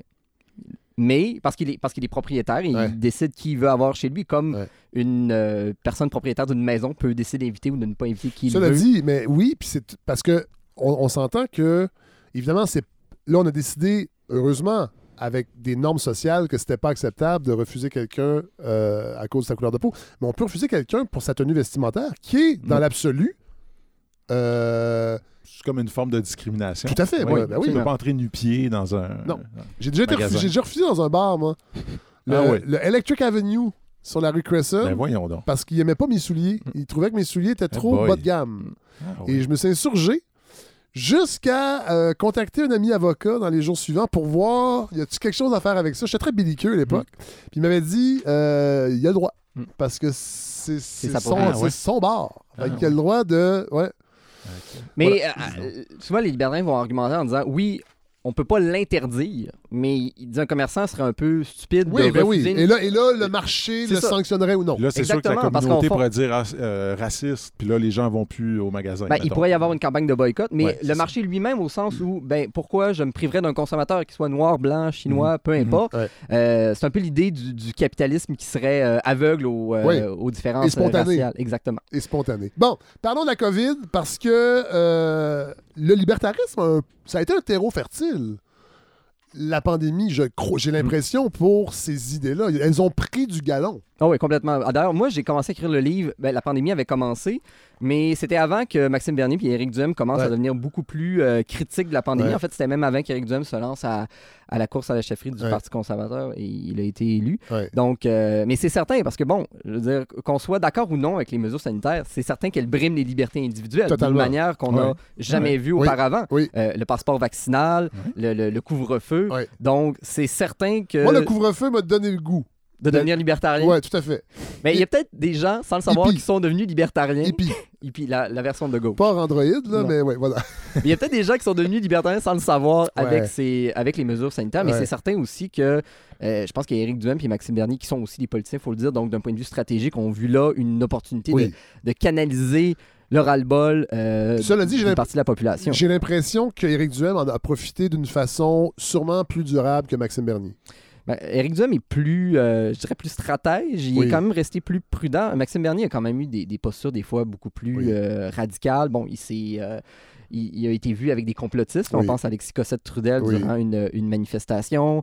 Il a dit lui-même qu'il refusait de se faire, de se faire vacciner. parce qu'il est en forme. Parce qu'il est en forme, Parce il est jeune. Je le croise des fois au avril à Longueuil. Ah oui? Ah oui? Ah oui. Qu'est-ce que vous faites à Longueuil, vous? je, je- je- je vais au avril. C'est en grande, euh, c'est c'est en grande expansion, hein, cette chaîne-là? Avril quand même. Ça vient de Granby. OK. C'est une. euh, c'est pensais c'est- que ça c'est de. Magog. Non, c'est- ah oui, ben, le- Euh, de- non, c'est Granby C'est le un peu bourgeois, cette affaire-là. C'est pas bourgeois, c'est que euh, je mange pas de gluten et j'essaie Ah de manger c'est bio, puis c'est- c'est c'est abordable Ah, d'accord. quand même. Faut, OK. faut juste bien magasiner. Mais de toute façon, on, on- on- on sort de. On est un peu loin du Thomas. Laberge! Thomas Laberge. Donc, bon, oui, c'est ça. J'ai l'impression que euh, Éric Duhem en a mieux profité. Est-ce que ça va être durable, par contre? C'est une bonne question parce qu'on a vu dans les derniers sondages que le, le Parti conservateur montait un peu. Il faut quand même relativiser. La CAQ est encore très, très forte. Puis il partait de zéro. Euh, oui, euh, Adrien Pouliot, c'est pas le chef qui allait propulser ce parti-là de toute façon. ben, là. il y a beaucoup de gens, en fait, qui, quand ont vu qu'Éric Duhem se présentait pour ce parti, ne savaient même pas qu'il existait un parti conservateur au, au Ben non, voilà, c'est ça. Donc, euh, c'est pour dire. Alors, ben, je pense que le parti va continuer à en profiter. Du moins, il ne reviendra pas à l'état où il était avant la pandémie. Cela dit, rappelons que c'est le Parti conservateur du Québec et non pas le Parti libertarien. Éric Duhem est assez intelligent pour mettre de l'eau dans son vin s'il veut survivre politiquement. Je ne sais pas si c'est simplement une question de mettre de l'eau dans son vin, parce que Éric Duhem s'assume comme libertarien. Lui, il n'y a pas Ouais. de problème à le dire. Mais quand je lui ai parlé du nom, puis pourquoi il n'avait pas fondé son propre parti, il avait récupéré ce, parti-là, il me disait, mais c'est plus simple d'avoir un parti qui existe déjà avec un nom qui est connu. Évidemment, Parti conservateur, c'est Oui. beaucoup plus connu. Mais il y a Euh, une confusion quand même, parce que les conservateurs ne sont pas de facto libertariens. Pas nécessairement, c'est certain. Mais moi, ce que je dis, c'est que le Parti conservateur du Québec a une très forte composante libertarienne Ouais. parce que ses mesures, en général, sont très économiques et il n'y a pas vraiment de tendance euh, sociale, Non, disons. Mais il y a aussi une chose avec euh, Maxime Bernier, c'est que lui, sur la scène fédérale, il arrive dans un contexte où il y a déjà un parti conservateur, Mhm. où il y a beaucoup de libertariens qui se retrouvent. Alors qu'au Québec, il y a beaucoup de gens de droite, euh, je pense, euh, trouvent que la CAQ est passée à droite. Puis là, ils ont, quand ils ont vu cette, euh, Oh, oui. cette montée-là, ils se sont précipités. Mais, Euh, euh, en fait, Éric Duhem lui-même a dit qu'il avait voté pour la CAQ lors des dernières élections c'est ça. et qu'il était foncièrement déçu Ouais. de, le- le- du virage que la CAQ avait pris durant la pandémie, que c'est la raison pourquoi il avait décidé de se lancer euh, en politique. Et Ouais. il essaie d'aller chercher les caquistes déçus. D'ailleurs, il y en a plusieurs qui, Oui. qui, l'ont, euh, qui sont allés le, le- le retrouver. Donc, les, les- peut-être les caquistes qui espéraient une CAQ plus à droite euh, se sont retrouvés avec le Parti conservateur euh, d'Éric Duhem actuellement. Ouais. Euh, on a parlé tantôt de Murray Rothbard. Euh, lui, il considère que le populisme est un, est un lubrifiant qui doit être utilisé par les libertariens pour que les idées fassent leur chemin dans la Mhm. société. Éric Duhem a clairement choisi cette voie-là. Ben, je lui ai posé la question. Il, me dit- il est- il était hésitant à dire est-ce que je suis Parce un qu'il y a- populiste ou non? Il y a quelque chose de, il y a quelque chose de, Mais- de péjoratif au populisme, Ouais. bien que c'est- c'est c'est- c'est une posture politique qui existe. Mais là. c'est ça. Je pense que populiste, pour un, faut le dire, c'est pas un- un- une idéologie comme le conservatisme Non. ou le libertarianisme. C'est plus un style. Et, Éric Duhem lui-même disait ben oui, j'ai un style populiste au, au sens où j'essaie d'avoir un parler qui est proche du peuple. Il, il cite souvent ses parents en disant Ouais. moi, je veux que mes parents comprennent ce que je dis. Il est content que Ouais, son ils père ait comprendre, lu c'est son, certain son qu'ils doivent livre. par comprendre. ouais. Donc, euh, And, and beyond. et, euh, et Maxime Bernier aussi se Il n'y revendique. a pas d'histoire euh, de douche de- en famille. là? C'est quoi cette Ah, histoire-là? j'ai oui, vu ça passer, On laisse, mais euh, oui, oui, on c'est passe. ça. OK, c'est beau. Un peu hippie dans cette Oui, euh, oui. tendance-là. Mais, euh, bon, Mario Dumont, à, à l'époque de la DQ, et même dans ses textes, utilise le populisme, c'est-à-dire cette illusion d'être près du peuple, malgré ces 500-600 000 dollars euh, de salaire annuel, qui souvent nous éloignent un peu du petit monde. Euh, mais cette idée de se méfier des élites, Oui, c'est très présent, mais surtout avec ça, la pandémie. Euh, en fait, avec la pandémie, ce qu'on a vu, c'est beaucoup la critique des partis d'opposition qui seraient tous finalement d'accord avec le, le gouvernement, parce que c'est sûr que pour les partis d'opposition, ça a été difficile dans la pandémie de, Ben- de critiquer le gouvernement, Ben mais oui. de pas sombrer dans la critique des mesures sanitaires pour Avec- être associé à Avec, du... avec aucun espace médiatique euh, voilà. dû à l'urgence sanitaire. Donc, le, le populisme est incarné de cette manière-là. C'est-à-dire qu'Éric Duhem a dit ben, regardez les élites politiques actuellement, ils sont tous du même bord, ils sont Ouais. tous d'accord Ouais. avec, euh, avec François Legault. Nous, on est la seule vraie opposition aux mesures euh, sanitaires. Donc, le populisme s'est incarné un peu de cette manière-là, finalement, euh, durant la pandémie avec, avec Duhem. Évidemment, un frein à l'expansion des idées libertariennes, c'est qu'ils n'ont pas vraiment d'organes médiatiques, au Québec du Mm. moins, euh, qui vont être capables de, de- de- de- de- d'avoir un contrepoids avec les médias traditionnels. Au Canada anglais, c'est autre chose, avec Rebel News, entre Mm. autres. Euh, Il y en a un petit peu au Québec. Euh, il y a, par exemple, le site Québec Nouvelle, qui est un site conservateur Ouais. en général, qui Ouais. met de l'avant des contenus euh, qui font la promotion, Oui. évidemment, des partis comme Maxime ont- mais Bernier. ça n'a pas un impact énorme. ça reste confidentiel. Ça reste marginal, c'est certain. Il y a, encore là, est-ce qu'on peut parler d'un média? C'est un groupe Facebook, une page Facebook Québec Fier, mais Oui. qui est quand même. Quel a eu un impact? Qui a eu un impact. Ben, en fait, ils en ont eu un euh, dans les élections précédentes Oui. aussi. C'est vrai. Il n'était pas nécessairement associé à un parti. Généralement, il était contre les libéraux. Il semblait faire la promotion de la CAQ et là, il semble beaucoup plus proche du, du parti d'Éric Ouais. Duhem. Évidemment, c'est toujours difficile d'évaluer l'impact réel, mais Ouais. on sait que les réseaux sociaux aujourd'hui ont un impact euh, Ben oui. très important. Et euh, je veux dire, ils partagent des contenus d'Éric Duhem. Souvent, ils vont prendre des photos avec une citation qu'Éric Duhem a dit pendant un de ses points de presse, par exemple. Ouais. Donc, euh, évidemment, c'est pas Radio-Canada, Non. mais ils ont quand même certains leviers, je dirais, Ouais. pour se faire, euh, se faire voir. Euh, le- les convois. Là, je sais que c'est dur de voir comment ça va se dérouler. Surtout là qu'on enregistre presque une semaine avant la diffusion, Mhm. pour des raisons familiales et aussi parce que Thomas Laberge, vous êtes à Québec. Et oui, Et j'habite vous, et étiez de passage euh, à Montréal. Fait de toute façon, euh, on verra, là, mais, euh, mais on, on- Là, on, a- on- on- on commence à comprendre que c'est des- c'est des- c'est une mouvance d'extrême droite américaine, entre autres, qui finance une partie de tous ces euh, convois-là de la liberté. Euh, L'extrême droite n'est pas nécessairement libertarienne. Euh, comment vous voyez ça, vous, en tant que journaliste de la chose politique? Le financement, est- c'est très difficile de savoir. Oui. On, a l'impression qu'il y a, des, il y a des Américains qui financent. Oui. Au niveau des groupes, c'est plus difficile de Ouais. savoir exactement les, euh, les origines du, euh, du financement. Ça reste très nébuleux. C'est plus des. On suspecte davantage Oui. qu'on a des confirmations. Mais c'est certain que, disons, dans le- la mouvance de, des critiques de la- des mesures sanitaires, c'est des mouvances de droite, ça c'est certain. Dans Oui. toute la nébuleuse de la droite, mais effectivement, on a sans doute de l'extrême droite, on a des conservateurs peut-être plus modérés, on a des libertariens, ça Oui. c'est Ben c'est certain. Quand Oui. je suis allé euh, couvrir la manifestation au Québec, on avait des drapeaux euh, libertariens, Ah donc ouais. le drapeau jaune avec un, un serpent à sonnette avec le, un peu le slogan ah libertarien. oui, c'est ça. Attends, je savais même pas qu'ils Oh avaient oui, c'est un, drapeau. c'est un drapeau euh, associé aux libertariens. Ah, Avec ouais. un serpent. Oui, avec un Ah, serpent. ouais. Eh oui, C'est-tu le serpent de la connaissance euh, de la Bible? bonne question. Il y a un petit côté cowboy aussi, serpent Ouais. sonnette. là. Probablement. Oui, oui, oui. Avec le slogan euh, Don't treat on me, là, qui veut dire ne, me piétine pas, finalement. ouais. Donc laisse-moi tranquille, Ouais. finalement. Ouais.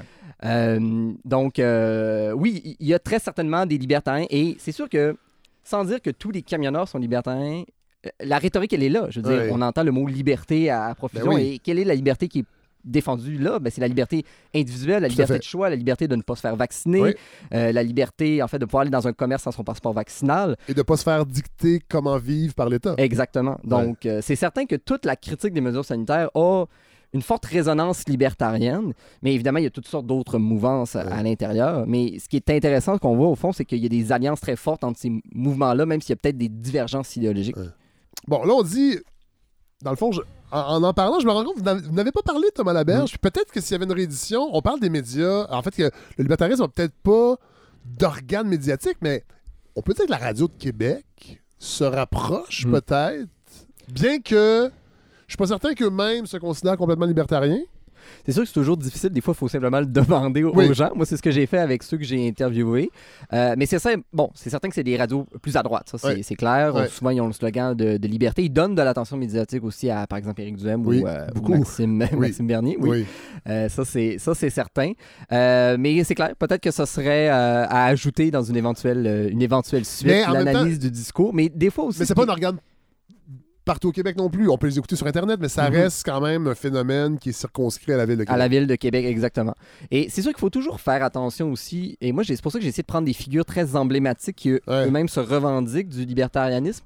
Parce qu'il faut pas commencer à mettre tout le monde dans ce panier-là aussitôt qu'il y a une critique Oui. de, de l'État. Oui, oui, tout à euh, fait. Mhm. C'est pour ça que j'ai essayé de prendre peut-être des, des figures qui elles-mêmes s'identifient à ce, à ce Ouais. courant-là. Bon, vous terminez votre livre avec une partie qui m'a euh, interloqué. Je pourrais utiliser ce terme. Euh, c'est l'épilogue. Euh, et si le Québec devenait libertarien, trois petits points, Québec 2025. Et là, vous le dites au début, il y a un astérix, c'est une œuvre de pure fiction, mais ça m'a étonné dans un, un ouvrage, un essai euh, politique, d'avoir une partie. En fait, en lisant ça, je me suis dit, est-ce qu'on essaie de matérialiser les idées qu'on vient de nous mettre sur un plan strictement théorique? C'est un peu ça l'idée. C'est un peu euh, une manière. C'est une autre approche pédagogique finalement. C'est OK, de dire OK. tout ce qu'on vient de vous présenter dans le livre, on va essayer de voir comment ça pourrait s'incarner Ouais. dans le réel. Finalement, c'est comme un peu l'examen final où on, on- on met en application les idées qu'on Ouais. a apprises durant, durant l'année scolaire. Donc, évidemment, Donc, on suit euh, les tribulations d'un couple homosexuel. oui, Euh, juste les grandes lignes, parce que je veux pas vendre le punch, je veux que les gens lisent oui, euh, et le livre évidemment, fin. faut, faut pas. Il y a un punch à la fin, faut pas le, le révéler. Non. J'ai choisi un couple homosexuel parce qu'en fait, bon, les libertins, souvent, comme on le disait, sont des fois de gauche et il s'adonne que Martin Mars et Éric Duhem sont tous les deux ouvertement gays. Donc, c'était une petite référence ici. Euh, bon, le port des armes à feu est, euh, est maintenant légalisé au, Ouais. au Québec. Il y a des débats à la radio à savoir s'il faudrait continuer la privatisation euh, de la police, par exemple, parce qu'il y a déjà beaucoup de secteurs de la société québécoise qui ont été, qui ont été privatisés. Donc, c'est ça. C'est un peu montrer comment ça pourrait s'incarner. Évidemment, il n'y a pas de consensus chez les libertariens sur qu'est-ce que devrait être une société libertaire. Donc, je suis pas en train de dire que c'est la, Non, non, non, euh, mais. la bonne réponse. Ouais. Euh, mais c'est ça, c'était de, de- de montrer un peu euh, de manière un petit peu plus concrète finalement comment ça pourrait, ça pourrait s'incarner. Avec évidemment beaucoup d'éléments québécois. J'essaie de prendre Oui, beaucoup oui. de références Oui. euh, Est-ce que, est-ce que le- le- l'exercice vous a donné le goût de peut-être écrire d'autres romans éventuellement euh, à la retraite? Je sais pas si je serais, j'aurais le talent d'écrire de la science-fiction, mais moi-même, je suis un, un amateur de science-fiction. Ouais. Donc, c'est Ouais. peut-être un peu ça aussi, l'idée d'ailleurs d'avoir un titre comme Québec 2025, un Ouais. peu référence à Blade Runner 2049, par exemple, les titres souvent de, de- d'œuvres de science-fiction. Ce qui pourrait être le slogan aussi de la première euh, pelletée de terre du euh, troisième lien. Ça devait être 2022. Je pense que ça va être. Ça a retardé un peu. Et il y a aussi évidemment une référence. Bon, on l'a dit tantôt, Rand a écrit des œuvres de fiction pour parler de son, son idée. Euh, le libertarianisme est une utopie, donc bon, on peut peut-être essayer de, de l'incarner avec ce genre de récit-là. Et je me suis aussi inspiré. Il y a une, euh, un récit qui circule sur Internet, je ne sais pas exactement l'origine, euh, qui est critique du libertarisme, mais justement qui met en scène un, un personnage qui est libertarien, mais on dit, bon, ben, par exemple, il boit de l'eau qui, est qui est filtrée, qui est pure grâce aux réglementations étatiques. Il peut utiliser des, des rues qui ont été construites par l'État. Donc, pour montrer un petit peu le paradoxe, fait que c'est un peu finalement de faire l'inverse de la chose et montrer finalement, euh, comme vous le dites, les tribulations d'un personnage Ouais. dans un Québec qui est Ouais. maintenant euh, presque entièrement privatisé. C'est drôle, je vous écoute, on, on finit l'entrevue et j'ai déjà vécu. euh, j'ai déjà eu affaire avec une police privée à Dublin. Un voyage Ah en oui? Irlande. La police là-bas, Mm. elle est privée. En fait, il y a un service, il y a une police d'État, si on peut dire, là, pour. Mais quand vous, nous, on s'était fait euh, défoncer notre voiture de Mhm. location, et quand tu appelles au 911 à Dublin, c'est une police privée Mm. qui arrive. Et après ça, il y a un suivi, j'ai eu le rapport, tout ça, ça s'était très bien passé. Ça a juste été très long avant qu'ils arrivent. Mm. Mais peut-être que ça aurait été pareil avec un service municipal. Euh, mais voilà. Donc, à, à bien y repenser, euh, je dis pas que euh, l'idée fait son chemin, mais. Mais c'est pas. la- les services de sécurité sont pas entièrement publics. On a des services oui, de sécurité qui sont, qui sont privés. Et, Et on en a même un fleuron mondial ici même Oui. au Québec avec Garda. Garda, exactement. Mais Thomas Laberge, euh, merci d'être venu nous parler de votre livre En rupture avec l'État, comment s'incarne le libertarianisme au Québec? J'ai dit libertarisme, mais les deux. De toute façon, on a réglé ça au début. Euh, je rappelle, vous êtes journaliste au Coop de l'Info. On peut vous lire euh, dans, dans cette euh, nébuleuse de journaux. Moi, je suis abonné. J'invite les gens à le faire. Euh, C'est parce- quoi les, c'est quoi les, les- la Ben, coop de l'info? C'est qui? Quel le Soleil, le Droit, OK. la Le Tribune, Le Nouvelliste le Nouvelliste, Ah, La Voix de l'Est. J'ai été camelot pour la, la voix, nouvelliste. la Voix de l'Est, de Granby. J'ai passé de nouvelliste. et le quotidien. Est-ce qu'on a dit le quotidien? Et c'est une, j'embarque. et c'est une Ok. coop. Oui, exactement.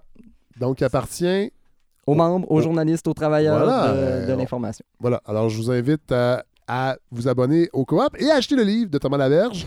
Euh, c'est publié aux essais, euh, dans la collection Essais de XYZ. Merci beaucoup. Vous restez avec nous parce que là, on va aller écouter. euh, J'ai hâte de vous entendre, Mathieu.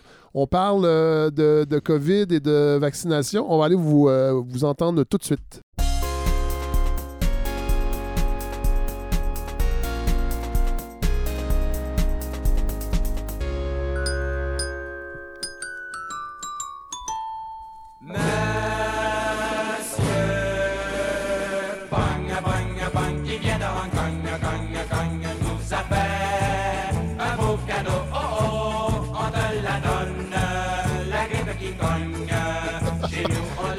Mais, mais qu'est-ce? Que cette chanson que je ne connais pas? Fred, c'est une des belles choses qui est arrivée dans cette pandémie. Il n'y en a pas eu beaucoup. Hein, c'est la redécouverte de cette chanson qui s'appelait Monsieur Bong Bong. Ben oui! Une chanson de 1969 d'un chanteur appelé Yves Lemieux, habillé euh, un peu comme un passe-montagne Oui, il y, a- y y une vidéo YouTube. Il y a une vidéo YouTube, vous irez voir ça. Ouais. Et c'est très drôle. C'est Oui. un brin raciste. Mais, Oui. pour les, mais bon, pour l'époque, c'était très drôle. On sépare l'œuvre de l'homme. Voilà, c'est ça. Et euh, c'était euh, c'était pour- en référence à la grippe de Hong Kong. Ben oui! Une épidémie euh, qui avait été, une pandémie qui avait été assez sérieuse. À la fin des années 60. Fin des années 68-69. Ouais. Oui, tout à fait. Alors, ça fait partie des belles choses. Euh, il n'y en a pas eu beaucoup, mais euh, Fred, si vous me permettez, euh, quand même, euh, j'aimerais ça qu'on reprenne des nouvelles de nous. Oui. Et je tiens à remercier la pandémie de nous permettre d'employer de nouveau ce pronom, C'est vrai. le nous, après des années passées à se demander s'il n'y avait pas moyen de le bannir ou de le faire porter comme un bonnet d'âne à ces gens affreux qu'on appelle euh, des identitaires. Pendant la pandémie, c'est clair, nous avons été frappés, nous en avons tous bavé, nous sommes tous écœurés. C'est cet effet inattendu et merveilleux qui permet maintenant de redire nous sans peur ni reproche. Je me considère comme un genre de... euh, de, de- de- de- de- J'avais une, vision prémonitoire quand j'ai appelé ma chronique des, nouvelles vrai, de nous. c'est hein. vrai, c'est vrai. Bon, alors, l'un des grands problèmes, par contre, et je le constate pour moi-même, c'est que malgré tous les efforts que, que l'on fait, euh, on n'a pas beaucoup de mémoire. Euh, à l'échelle individuelle, à la limite, euh, oui, je me souviens peut-être, mais nous nous souvenons moins. C'est drôle Euh, parce que la semaine dernière, on avait Milika Abdelmoumen qui est venue Oui. euh, parler de son essai, puis on en a parlé de ça, comment on a l'impression que nos problèmes actuels sont Oui. inédits alors que... Non, c'est ça. Non. Et, et donc, c'est c'est ça, la mémoire aujourd'hui se conjugue à la rigueur à la première personne du singulier, mais plus difficilement à la première personne du pluriel, comme si, en le fond, on était un peu condamné à revivre les mêmes événements sans le savoir. Euh, le drame de l'époque, j'aurais envie de dire, c'est la répétition qui s'ignore. On vit des choses qui sont arrivées, puis on ne sait pas. Euh, on a l'impression que, et que, que, que, que, que- que tout est nouveau. Ben, en réalité, il y a les mêmes acteurs, les mêmes drames, parfois même les mêmes paroles. Et c'est un peu euh, ça que je veux voir avec vous aujourd'hui, en parlant un peu de la pandémie et en revenant en arrière. Euh, bon, vous savez, hein, les épidémies, c'est là depuis longtemps. Oui. La peur de la contagion, c'est aussi ancien que l'humanité. On les displays d'Égypte, euh, la peste à Athènes, à Rome au Moyen Âge, la grippe espagnole, qui d'ailleurs, vous savez, hein, c'est appelé la grippe espagnole Seulement ici?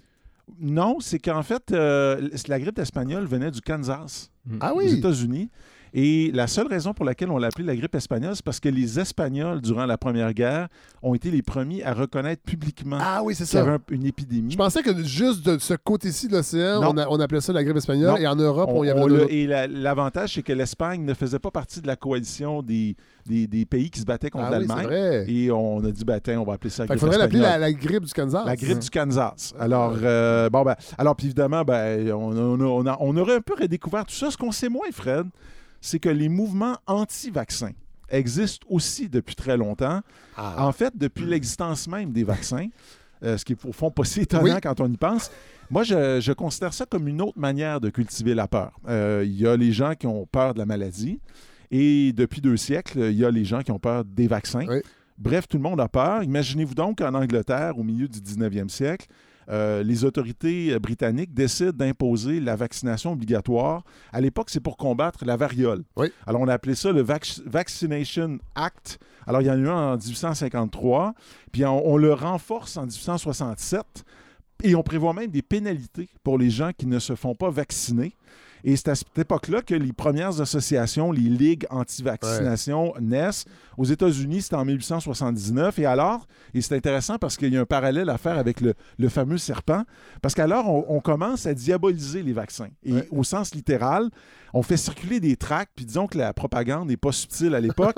alors, c'est une mère qui tient son enfant, là, son bébé Ah dans ouais. ses bras, là, devant un immense Une, serpent. une maman louve. Oui, c'est ça. Puis là, il y a un immense serpent avec écrit vaccin dessus ou vaccine. Ouais. Et, et là, le serpent est là pour mordre, évidemment, l'enfant, hein, et lui faire entrer euh, le venin Ben euh, oui. du vaccin. Euh, et là, on est vraiment dans la symbolique diabolique. Ouais. Le serpent, c'est le symbole du mal. Et Ouais. quand on y pense, je me faisais la réflexion, on n'est peut-être pas si loin de la fameuse micropuce 5G cachée par Bill Gates, qui apparemment appartiendrait à une secte pédo Sataniste. Ben oui. Hein? Ben oui. Alors, vous remarquerez, Satan, en fait, la leçon de tout ça, c'est Satan veut faire mal à nos enfants. Oui. OK, ça, c'est. Retenez ça. c'est- c'est un parallèle Important. intéressant. Oui, alors, évidemment, l'utilité des vaccins n'est plus à démontrer. C'est une des grandes conquêtes du dernier siècle. Il y a des maladies qui sont disparues Ben oui. euh, entièrement. Euh, on est allé jusqu'au fin fond des villages en Inde pour vacciner tout le monde, faire disparaître des grandes maladies. Euh, Puis quand on a arrêté de vacciner, on s'est rendu compte qu'il y a des maladies qui revenaient. Et Oui. pourtant, les anti-vaccins continuent de militer, de s'opposer, pour des raisons, franchement, qui sont pas toujours très claires, qui ressemblent parfois un peu à une sorte d'obscurantisme. Euh, Il y a un ami historien qui m'a fait découvrir une caricature euh, américaine, Ouais. datée de 1925, puis peut-être qu'on pourra la Ben, partager on va la euh, mettre sur, les- sur la page Facebook. Ben Parce oui. que c'est une caricature assez drôle où on voit quatre personnages qui marchent sur une falaise en direction d'un précipice. Puis le premier de- des quatre, il est, il est en train de mettre un pied dans le vide. Et la falaise s'appelle la falaise de la désinformation. Ah, ouais. Et tout en bas du gouffre, tout en bas du gouffre, il y a une espèce de, de, de- de- d'étang d'eau où c'est écrit smallpox. Alors le smallpox, c'est la, la variole. Ouais. Euh, et chacun des personnages a un nom. Alors le premier en avant s'appelle anti-vaccinist Ouais. donc anti-vaccin. Il y a euh, Mr. Careless, donc il s'en, il s'en fiche. Il y a Faddist. Puis là, Faddist, j'ai, j'ai, Euh, j'ai- je ne connaissais pas ce mot-là. C'est- Ça ressemble à une girouette. sais, Quelqu'un Ouais. qui. Il sait pas trop. Je pensais que c'était quelqu'un qui avait une comorbidité. Non, c'est ça. Et à la fin, pour terminer le cortège, il y a, puis ça, je pense qu'il y en a eu quelques-uns euh, à Ottawa, à Québec, des anti-everything. Ah oui. Hein, c'est son compte. Eux autres, c'est. Mais remarquez qu'au Québec, on... il y a beaucoup de ça, hein, Oui. con- comptes. On Oui. vote non tout le temps. Euh, bon, excusez, il n'y a pas tout à fait un lien, mais quand même. message éditorial. Ouais, c'est ça. Bon, non, mais quand même. Une preuve que euh, les vaccins euh, suscitaient déjà. euh, les, les anti-vaccins, pardon, suscitaient déjà des critiques aussi. Ben oui. Euh, et que la désinformation n'est pas euh, un phénomène nouveau. Alors, Fred, expression que j'adore, j'ai fait mes recherches. Ah! Il faut maintenant, je pense que ça va devenir un- une obligation dans chaque chronique, il faut que j'emploie l'expression. J'ai découvert que les, les, les, les- les manifestations violentes contre des mesures sanitaires et contre l'obligation vaccinale, ça ne datait pas d'hier. Alors, après la Première Guerre mondiale, juste Ouais. après la Première, on est en 1919, on est à Toronto. Toronto décide d'imposer la vaccination obligatoire Ouais. contre la variole, encore une fois. Euh, on est d'ailleurs dans les mêmes années Ouais, de la caricature. Ouais. L'idée de vacciner des enfants en priorité, euh, elle est là. Euh, et puis, évidemment, aussi d'imposer, ah tiens, tiens, la vaccination obligatoire pour tous les fonctionnaires. Ah ouais. Exactement comme le gouvernement fédéral Ben ouais. l'a fait ces derniers mois. Et là, évidemment, ça déclenche une certaine colère. Euh, et puis, il y a des photos qui, puis, euh, que, que j'ai découvertes euh, qui sont assez intéressantes, où on a une manifestation où on en voit des pancartes tout à fait nuancées comme euh, arrêter le massacre des innocents Ouais. et euh, l'obligation vaccinale vient de l'Allemagne. Parce qu'il Ah là, ouais, évidemment. ah ouais, mais ça, on l'entend encore aujourd'hui, presque. Ah oui, hein? OK. Mais à l'inverse. Mais L'association au nazisme et aux mesures sanitaires Oui, a été ça. vue Ah oui, oui, beaucoup oui. durant, Oui, oui, oui. euh, Oui. durant les- les- le, le siège à Ottawa. Et là, on a fait. vu des gens pour la liberté avec des drapeaux nazis aussi. Fait que c'est un Ouais. peu mélangeant. C'est très mélangeant. Et D'ailleurs, euh, petite parenthèse, il y a un avocat allemand qui s'appelle Rainer Fulmich Oui. qui a gagné des procès célèbres contre Volkswagen, qui là v- décide, tenez-vous bien, il va intenter une poursuite contre tous les gouvernements du monde. Ah, wow. et, lui, et lui considère que ce qui se passe en Allemagne, c'est pire que le Troisième Reich. Alors, vous voyez, on, Ah, on est dans la, on est dans la nuance. on est dans la nuance. On, on aime ça. hein, on aime ça. Bref, revenons à, à- à- à- à Toronto. Euh, au fond, euh, euh, et puis là, on- écoutez, les rumeurs étaient assez intenses. On disait même à l'époque que le vaccin contre la variole pouvait donner la syphilis. Euh, le directeur de la santé publique de l'époque, qui s'appelait euh, à Toronto, qui s'appelait Charles Hastings, n'en revenait tout simplement pas de cette réaction. Et je cite cette phrase qui, je crois, euh, devrait être méditée par beaucoup de gens qui ont l'air d'en savoir tellement plus. Que tout le monde, y compris vous et moi, euh, sur des questions comme la santé publique, euh, les vaccins, etc. Alors, je le cite, We cannot all be experts in advanced medical science. Nous ne pouvons pas tous être des experts dans les sciences médicales avancées. Faudrait faut y Oui. penser des fois, parce Oui. qu'il y a des- il y, a des choses euh, qu'on oublie. Fred, j'ai aussi fait une découverte étonnante. Ces derniers jours, grâce à un ami poète, Vincent Lambert, qui est aussi un brillant chroniqueur à la revue L'Inconvénient, Ah! un poème québécois Oui. anti-vaccin, Oh! daté de 1901, et même un poème québécois anti-vaccin écrit par un curé. Ah! Un curé anti-vaccin. Bon, il y en a peut-être qui vont dire que c'est un pléonasme, mais je, je- pas moi, pas moi. Euh, J'ai trop de respect pour ça. C'est pas très subtil, le titre du poème, je vous le donne, c'est L'épidémie du vaccin à Québec. OK? OK. C'est beau, hein? Oui. Écoutez, euh, tu sais, je veux dire, il faut comprendre l'époque. là. On est en C'est un, c'est un- 1901. c'est un curé de Québec? C'est un curé qui a travaillé. On, on va y venir, mais il a travaillé. Alors, ouais, je vais vous dire ça. Il, s'appelait Arthur Lacasse. Il a travaillé. euh, il vient de Saint-Anselme, dans le comté de Bellechasse, Ah! en route vers la Beauce. Ah, ben oui. Et euh, il a été vicaire et curé à Saint-Michel-de-Bellechasse, Saint-Tite-des-Caps, Château-Guichet, Saint-Apo. Il y a tous les, tous les beaux spots Oui. sur le bord du fleuve. Ben oui. Euh, un gars heureux. Euh, une grande œuvre. hein. Il a fait quatre recueils. Et vous allez voir, il y a une constante. Je vous donne le défi de la deviner. Alors, quatre recueils de poésie euh, publiés à compte d'auteur. Euh, Les Heures solitaires en 1916. L'envol des heures en 1919. Les Heures sereines en 1927. Et le défilé des heures. Mais là, attendez, En c'est 1938. R- C'est R H-E-U-R-E ou H-E-U-R-T? Ah, vous êtes trop, vous êtes trop, vous êtes trop fin. Non, non, les heures H-E-U. Euh, R-E-S. les heures, euh, le- Oui, oui, l'horloge, Ça fait là. beaucoup d'heures. Oui, oui. Signe, je pense qu'il trouvait le temps long, Oui. mais ça, c'est autre chose. Euh, je, je reviens juste à, tu sais, quand même, euh, l'épidémie du vaccin à Québec. C'est pas très subtil, mais je veux juste faire remarquer qu'à l'époque, c'était souvent de même. hein. Ouais. À un moment donné, mettons, vous vouliez écrire un roman pour convaincre les Canadiens français de ne pas aller aux États-Unis, donc de rester Ouais. chez eux. Ben, vous appeliez le roman Restons chez nous. Euh, ça, c'est Damas, pas de vin. vous vouliez chanter les merveilles de la Gaspésie. Euh, ben, vous écriviez un recueil comme Blanche la montagne Beauregard, qui est un vrai nom d'ailleurs, qui s'appelait Ma Gaspésie. OK, c'est bon. euh, alors, vous- Riez, riez pas de notre, euh, no- de notre littérature balbutiante parce que Jonathan Vernois va revenir ben voyons et il donc. va vous gronder. Ah oui, hein? c'est ça. Hein? Ben écoutez, non, non, mais moi, je suis un grand, grand fan de littérature du 19e siècle Ouais. au Québec. Ouais. Puis un jour, il va falloir qu'on se parle d'un livre magnifique de Louis Fréchette qui s'appelle Originaux et détraqués. Ah, ben oui, je l'ai. Hein? Oui, il, il Ah, soit ici en bas ou dans ma bibliothèque. Oh, ben oui. Ah, ça, c'est un des meilleurs livres. Ben oui, ben oui, ben un oui. des meilleurs Ben oui. livres québécois. Ah oui, on en parlera de ça. OK, parce que c'est un portrait de 12 fous originaux. Euh. C'est brillant, il y a plein de choses là-dedans. OK. euh, Voulez-vous, le- est-ce que ça vous tente que Ben je lise un oui, extrait du poème? Ben Alors, oui. vous allez voir, c'est- écœurant. C'est OK. c'est- c'est du grand art. Alors, je vous rappelle, ça s'appelle l'épidémie du vaccin à, à Québec et ça se passe à Québec. Ouais. Alors, Québec était dispo, jamais les maladies n'avaient tant respecté les fragiles mortels. Roux et Pasteur dormaient au fond des pharmacies comme d'heureux pochards aux buvettes d'hôtel. Les pointes de Gauvreau, parenthèse, Gauvreau, c'était un pharmacien euh, responsable de l'Institut vaccinogène de Québec. Ah. Alors, c'est un, c'est vaccinateur. Alors, les pointes de Gauvreau ne seraient plus, il semble, qu'inutiles objets dont la mode avait passé, qu'un collectionneur étiquette et rassemble et qu'on lorgne distrait lorsqu'on n'est pas pressé. Mais ce sommeil émut la jante médicale, et doctes médecins, pimpants, cirés, gantés, décrétèrent, c'était mesure radicale, que tous les citadins étaient des picotés. Or, de picotes, alors pas un grain dans la ville. Ah, bah, nous l'y mettrons, jouons notre vatou. Et les voilà, lancettes en main, tous à la file, dans l'hôpital, au club, sur les chemins, partout. À l'œuvre, vaccinons au nom de l'hygiène. On fit beaucoup d'argent et point de guérison.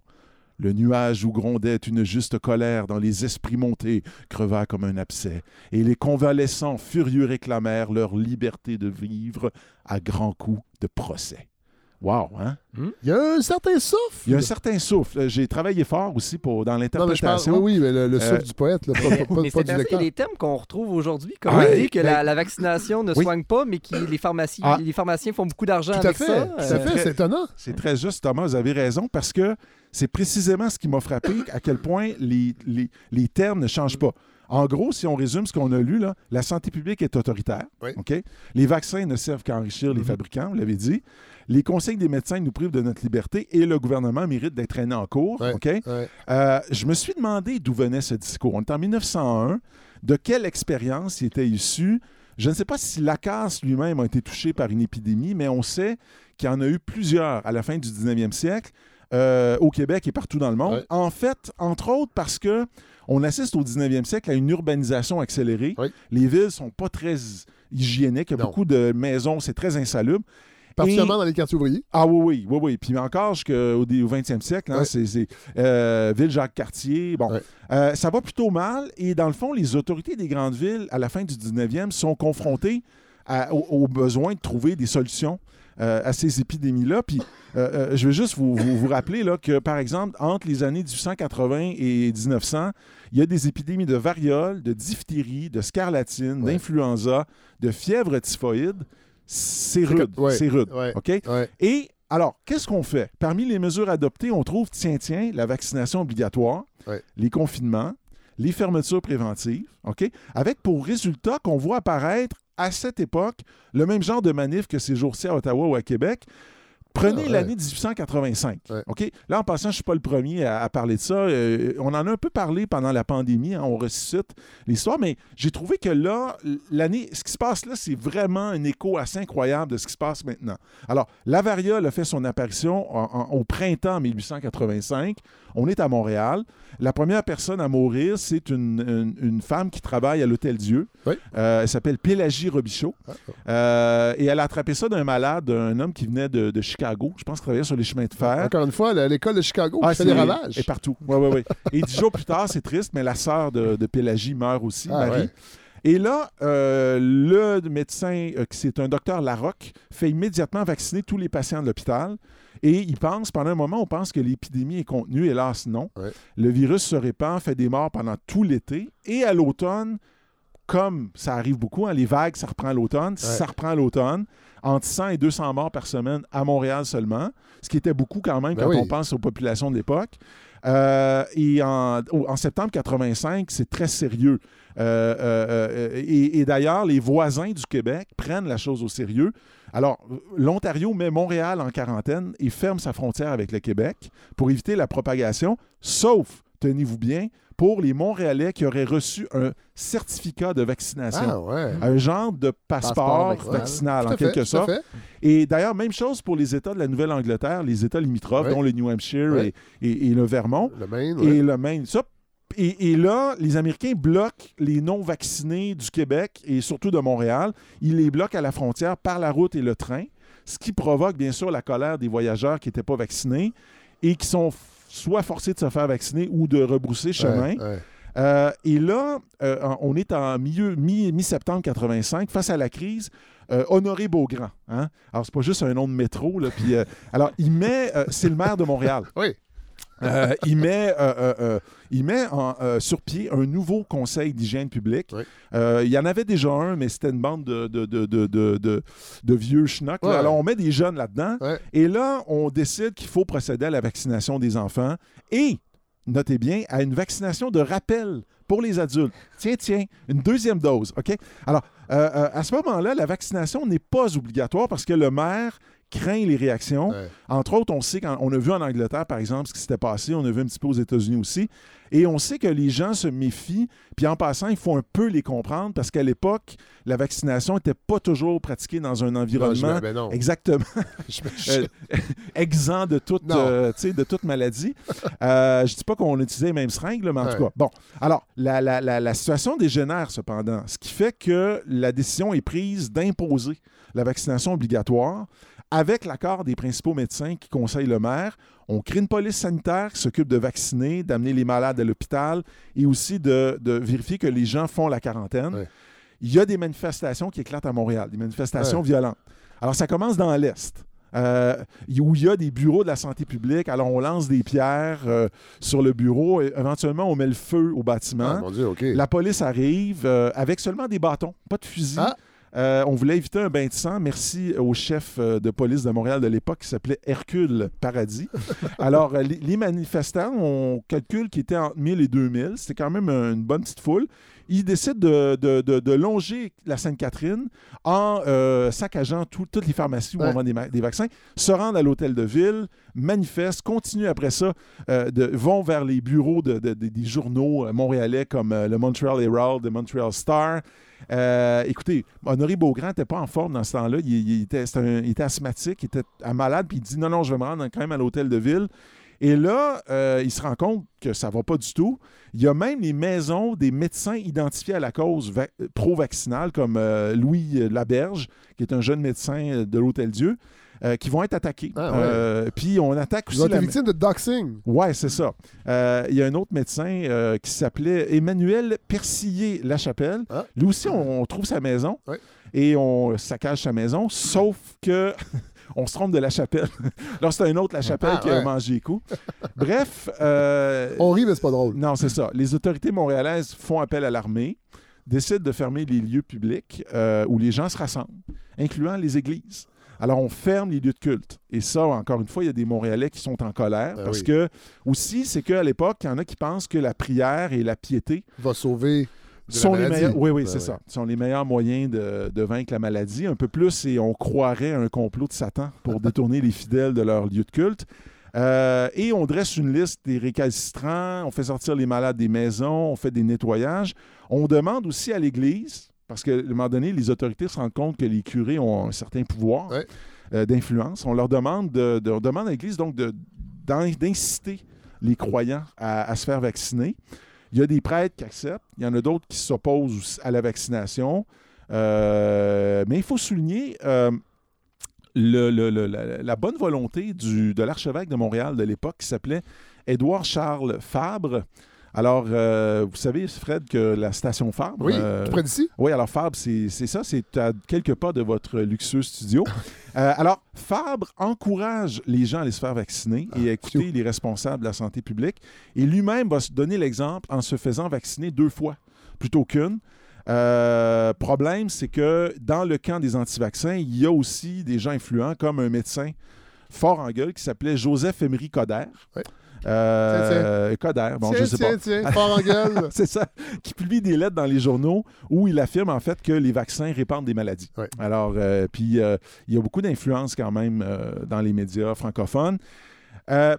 Ça continue d'aller mal, même si avec la vaccination, le nombre de morts dim- Ouais. diminue tranquillement.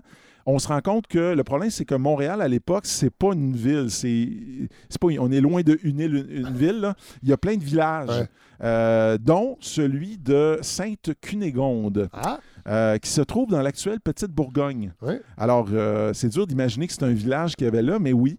Et ce village-là, euh, alors je ne sais pas s'il y avait des libertariens là, mais eux, ils ont dit, nous, non, on refuse la vaccination, on refuse l'isolement, on refuse les mesures sanitaires.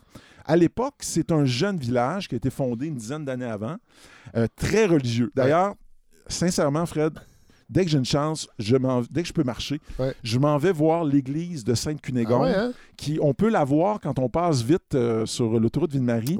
Euh, malheureusement, je pense qu'elle est fermée aujourd'hui, mais on l'appelle à l'époque la cathédrale de l'Ouest. Ouais. Et c'est un chef-d'œuvre euh, d'architecture inspiré de l'époque classique française, des lignes droites, Eh des ben. tours, euh, un syntron. C'est très beau. Euh, en tout cas, cette, Ça, ça doit être des euh, ça doit être des condos aujourd'hui? mm, c'est- je pense, hélas, que c'est comme pas grand-chose présentement. Ils ont, ouais. ils ont fait des grosses rénovations en 1984. OK. Euh, Puis là, euh, ben, je pense qu'il est vide. Faudrait vérifier. Écrivez-nous. Mais c'est très. euh, sincèrement, je pense que c'est Sainte-Cunégonde de Luxembourg. Ah, Alors, c'est, très beau. ben oui. Euh, et là, bon, je reviens, à- à- je rappelle, hein, là, il y a un conflit entre Sainte-Cunégonde et Montréal. Ouais. Et Montréal va dire, ben, on va barricader toutes les routes qui mènent à Sainte-Cunégonde. là, il y a des manifs, des gens de Sainte-Cunégonde. Comme aujourd'hui. Ben, écoutez, c'est ça qui est drôle, hein. C'est... Et, euh, et là, Il finalement. n'y a pas de barricade, il y a des cônes, là, mais on- c'est quand même difficile Ah, de ok, oui, ah, C'est ça que je voulais dire. dans ce sens-là, oui, oui, oui, oui. Euh, mais là, dans la- à- à- à- l'hiver, on a une petite pause, Oui. mais euh, ça va reprendre. Oui, oui. On- ça s'en vient. On le sent, là, oui. avec les, les pissenlits, ça va revenir.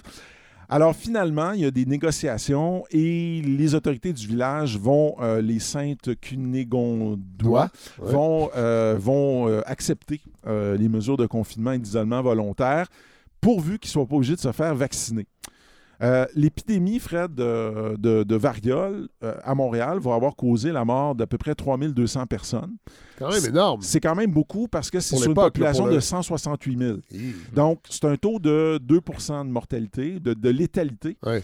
Et euh, j'ai fait des, euh, des vérifications à propos de la COVID. Ouais. Et là, au- selon les dernières estimations à l'échelle du monde, on est à, peu près à 1,5% de taux de létalité Ouais. euh, du, du coronavirus. Mais dans certains pays, c'est Ouais, beaucoup plus. J'imagine que les chiffres sont tout dépendant des Oui. pays plus ou moins fiables, les C'est ça. Mais tout ça pour dire quand même qu'il faut, faut, faut réaliser qu'aujourd'hui, euh, on a des moyens de soigner qui sont ouais. hallucinants. là. Oui. Tu sais, sont, euh, les, fameuses, euh, les fameux respirateurs là, Oui. pour aider les gens qui ont Oui. les poumons inondés par le, le virus. Là. Euh, les, les respirateurs à pédale là, euh, au 19e siècle, ça ne marchait pas fort. Euh, alors, à l'époque, euh, c'est des chiffres que j'ai trouvés euh, qui font un peu le bilan de cette affaire-là.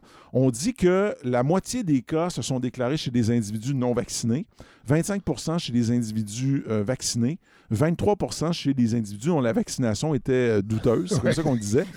Et, et- et je ferais remarquer encore une fois que ce qui est intéressant, c'est que à l'époque, la vaccination a clairement aidé. Oui. Après, tout le monde l'a reconnu Ouais.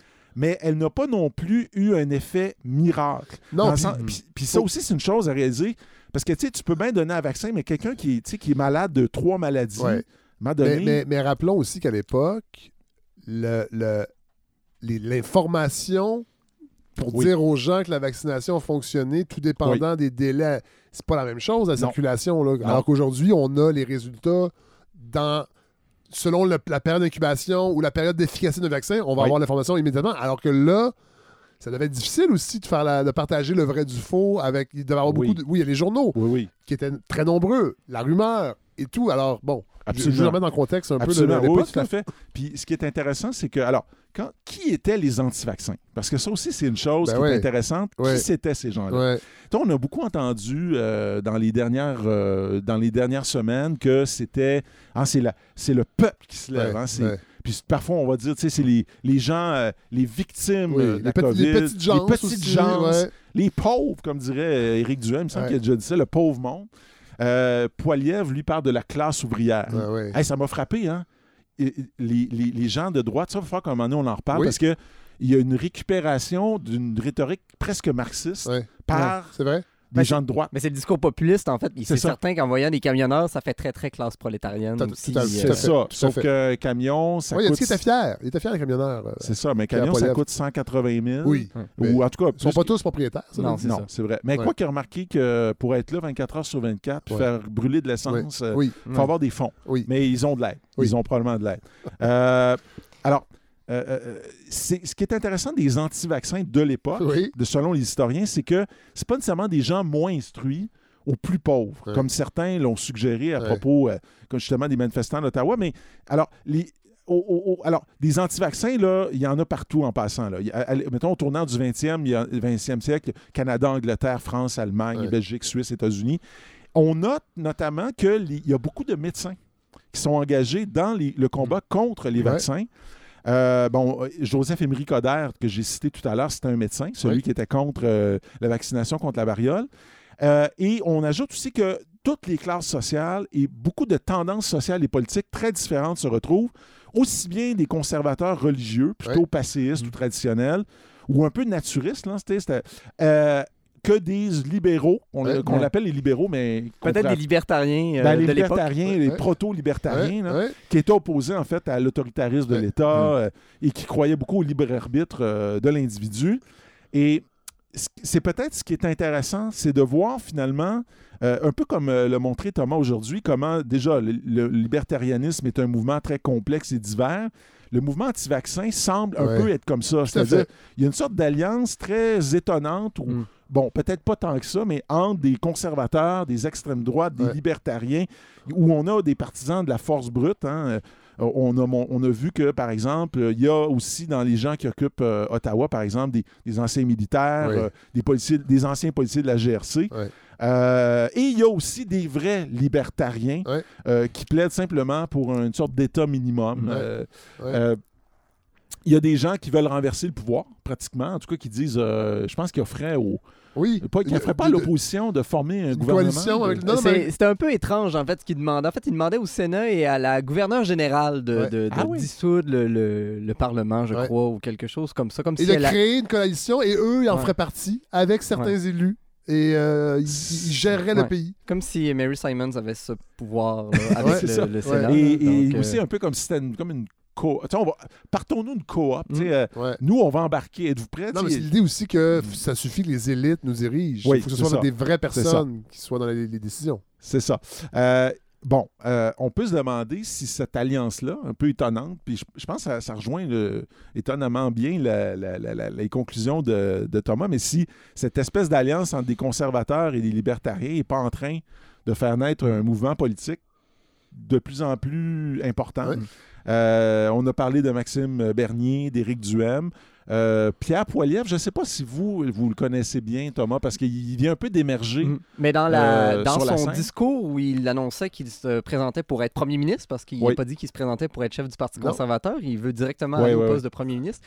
Euh, son discours était 100% libertarien. hein. Oui. C'est ça. Ah? Euh, liberté individuelle totale, critique justement des médias et même euh, des grosses entreprises, parce que les libertariens critiquent les grosses entreprises parce que souvent sont subventionnés par l'État. Donc, euh, Ah, il il y a également cette critique-là. Euh, liberté de choix au niveau des vaccins. Évidemment. Oui. Donc, euh, et aucun mot sur des enjeux de conservatisme euh, social ou moral. Et d'ailleurs, Pierre Poliev est pour le mariage homosexuel et pour l'avortement. Donc, euh, oui, oui, moi j'ai été d'ailleurs assez surpris Ah ouais. de voir à quel point on était dans une espèce de libertarianisme assez pur jus avec. Oui, euh, c'est ouais, ça, que ouais, ça ouais, m'a- ouais. ça m'a beaucoup frappé. Puis, fait que, au fond, il est assez proche de Maxime Bernier sur le plan, disons, des idées. En, euh, et Poilievre est quelqu'un de, de très efficace, d'assez Mais redoutable. Maxime Bernier a quand même des petites tendances par rapport à l'immigration, Mm. entre autres, Maxime qui sont Bernier. pas li- Ouais. qui sont- ben, les libertariens ne s'entendent pas aussi sur l'immigration. Il y a plusieurs. Ouais. euh, mais ça, il y a quand même d'un certain En conservatisme. fait, euh, on en a parlé au début, là, la, la frange paléo-libertarien. Oui. euh, Maxime Bernier et Martin Mass sont vraiment dans cette tendance-là, euh, notamment dans la critique du multiculturalisme, Oui. en fait. Oui, Euh. Il y a cette crainte-là que l'immigration, notamment arabo-musulmane, oui. serait incompatible avec les, les valeurs Les assises euh, canadiennes. judéo-chrétiennes, ben oui. Exactement. Ben Donc, oui. il Ah, mais faudrait... là, ça, là, on retrouve Zemmour. Ah oui, absolument. Drôle, on, hein? on est Oui. plus proche ici d'une euh, d'une droite à l'européenne. D'ailleurs, Ouais, euh, ouais. quand Maxime Bernier a fondé son parti, il, il a comme élargi son discours pour inclure des éléments culturels comme, comme ceux-là et identitaires. ouais. Et Martin Mass me racontait que certains libertariens ont quitté le navire à l'époque parce qu'il y avait, euh, il était plus sur le discours uniquement économique. Ben. Et Martin Mass me disait, mais c'est pas grave, on a récupéré des gens d'extrême droite et des trumpistes après. Donc, en voulant dire, c'est... On a fait le plein On a ailleurs. gagné au change en quelque sorte avec ces. Donc, donc ça montre un peu Ouais, les, divergences. Mais Ouais. oui, effectivement. euh, C'est ce qui Maxime- s'appelle changer 3 10 sous pour une pièce. C'est ça, hein? Ouais, c'est Sur ça. le plan politique, en tout cas. Ben, en tout cas, moi, c'est c'est ce que je voulais vous présenter aujourd'hui, Fred. C'est Ouais. montrer au fond que les situations que nous vivons ne sont pas tout à fait nouvelles. Ouais. Euh, Peut-être qu'en tout cas, on pourra, à la fin de cette pandémie, je l'espère, dire un peu plus souvent nous nous souvenons. Ouais. Transmettre ça aussi, notre Wow. expérience. Ben, Merci, euh, merci Mathieu Bellil. Ben, euh, très en forme malgré votre plâtre. Oui, Et, écoutez, si, ouais. et si vous voulez, euh, on, va, on va conclure. Absolument, je fais un petit extro, là. Ouais. un petit, euh, petit boniment que je fais seul. On va, on, va, on va conclure cet épisode. Thomas euh, Laberge, encore une fois, merci. Euh, Vous avez été généreux avec nous. Vous avez accordé beaucoup de temps pour parler de votre livre En rupture avec l'État. Et Mathieu, on va terminer en, en s'offrant la chanson Oui! Monsieur Bong Bong De Yves Lemieux. au complet. Bonne semaine tout le monde.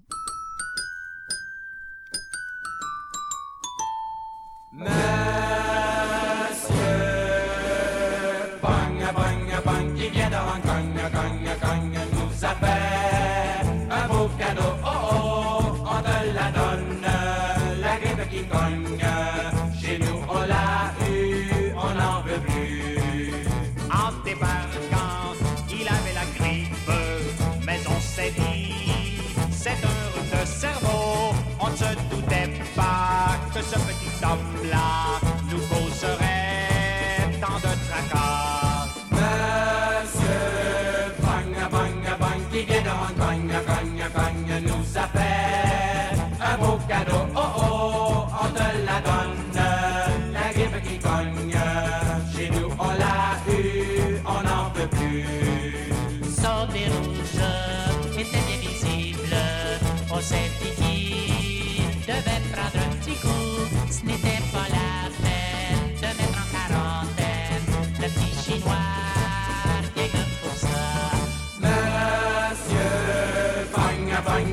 qui vient de Hong Kong, Kong, Kong, nous a fait un beau cadeau. Oh oh, on te la donne, la grippe qui cogne. Chez nous, on l'a eu, on n'en veut plus. Le touriste parcourt les villes, mais en éternuant un peu partout.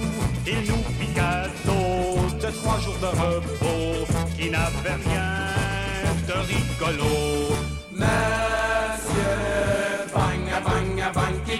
Kong, Kong, Kong, nous a fait un beau cadeau. Oh oh, on te la donne, la grippe qui cogne.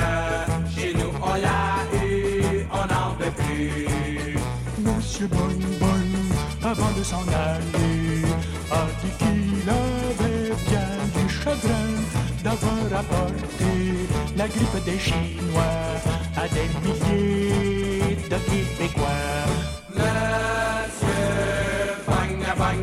Bang Bang qui vient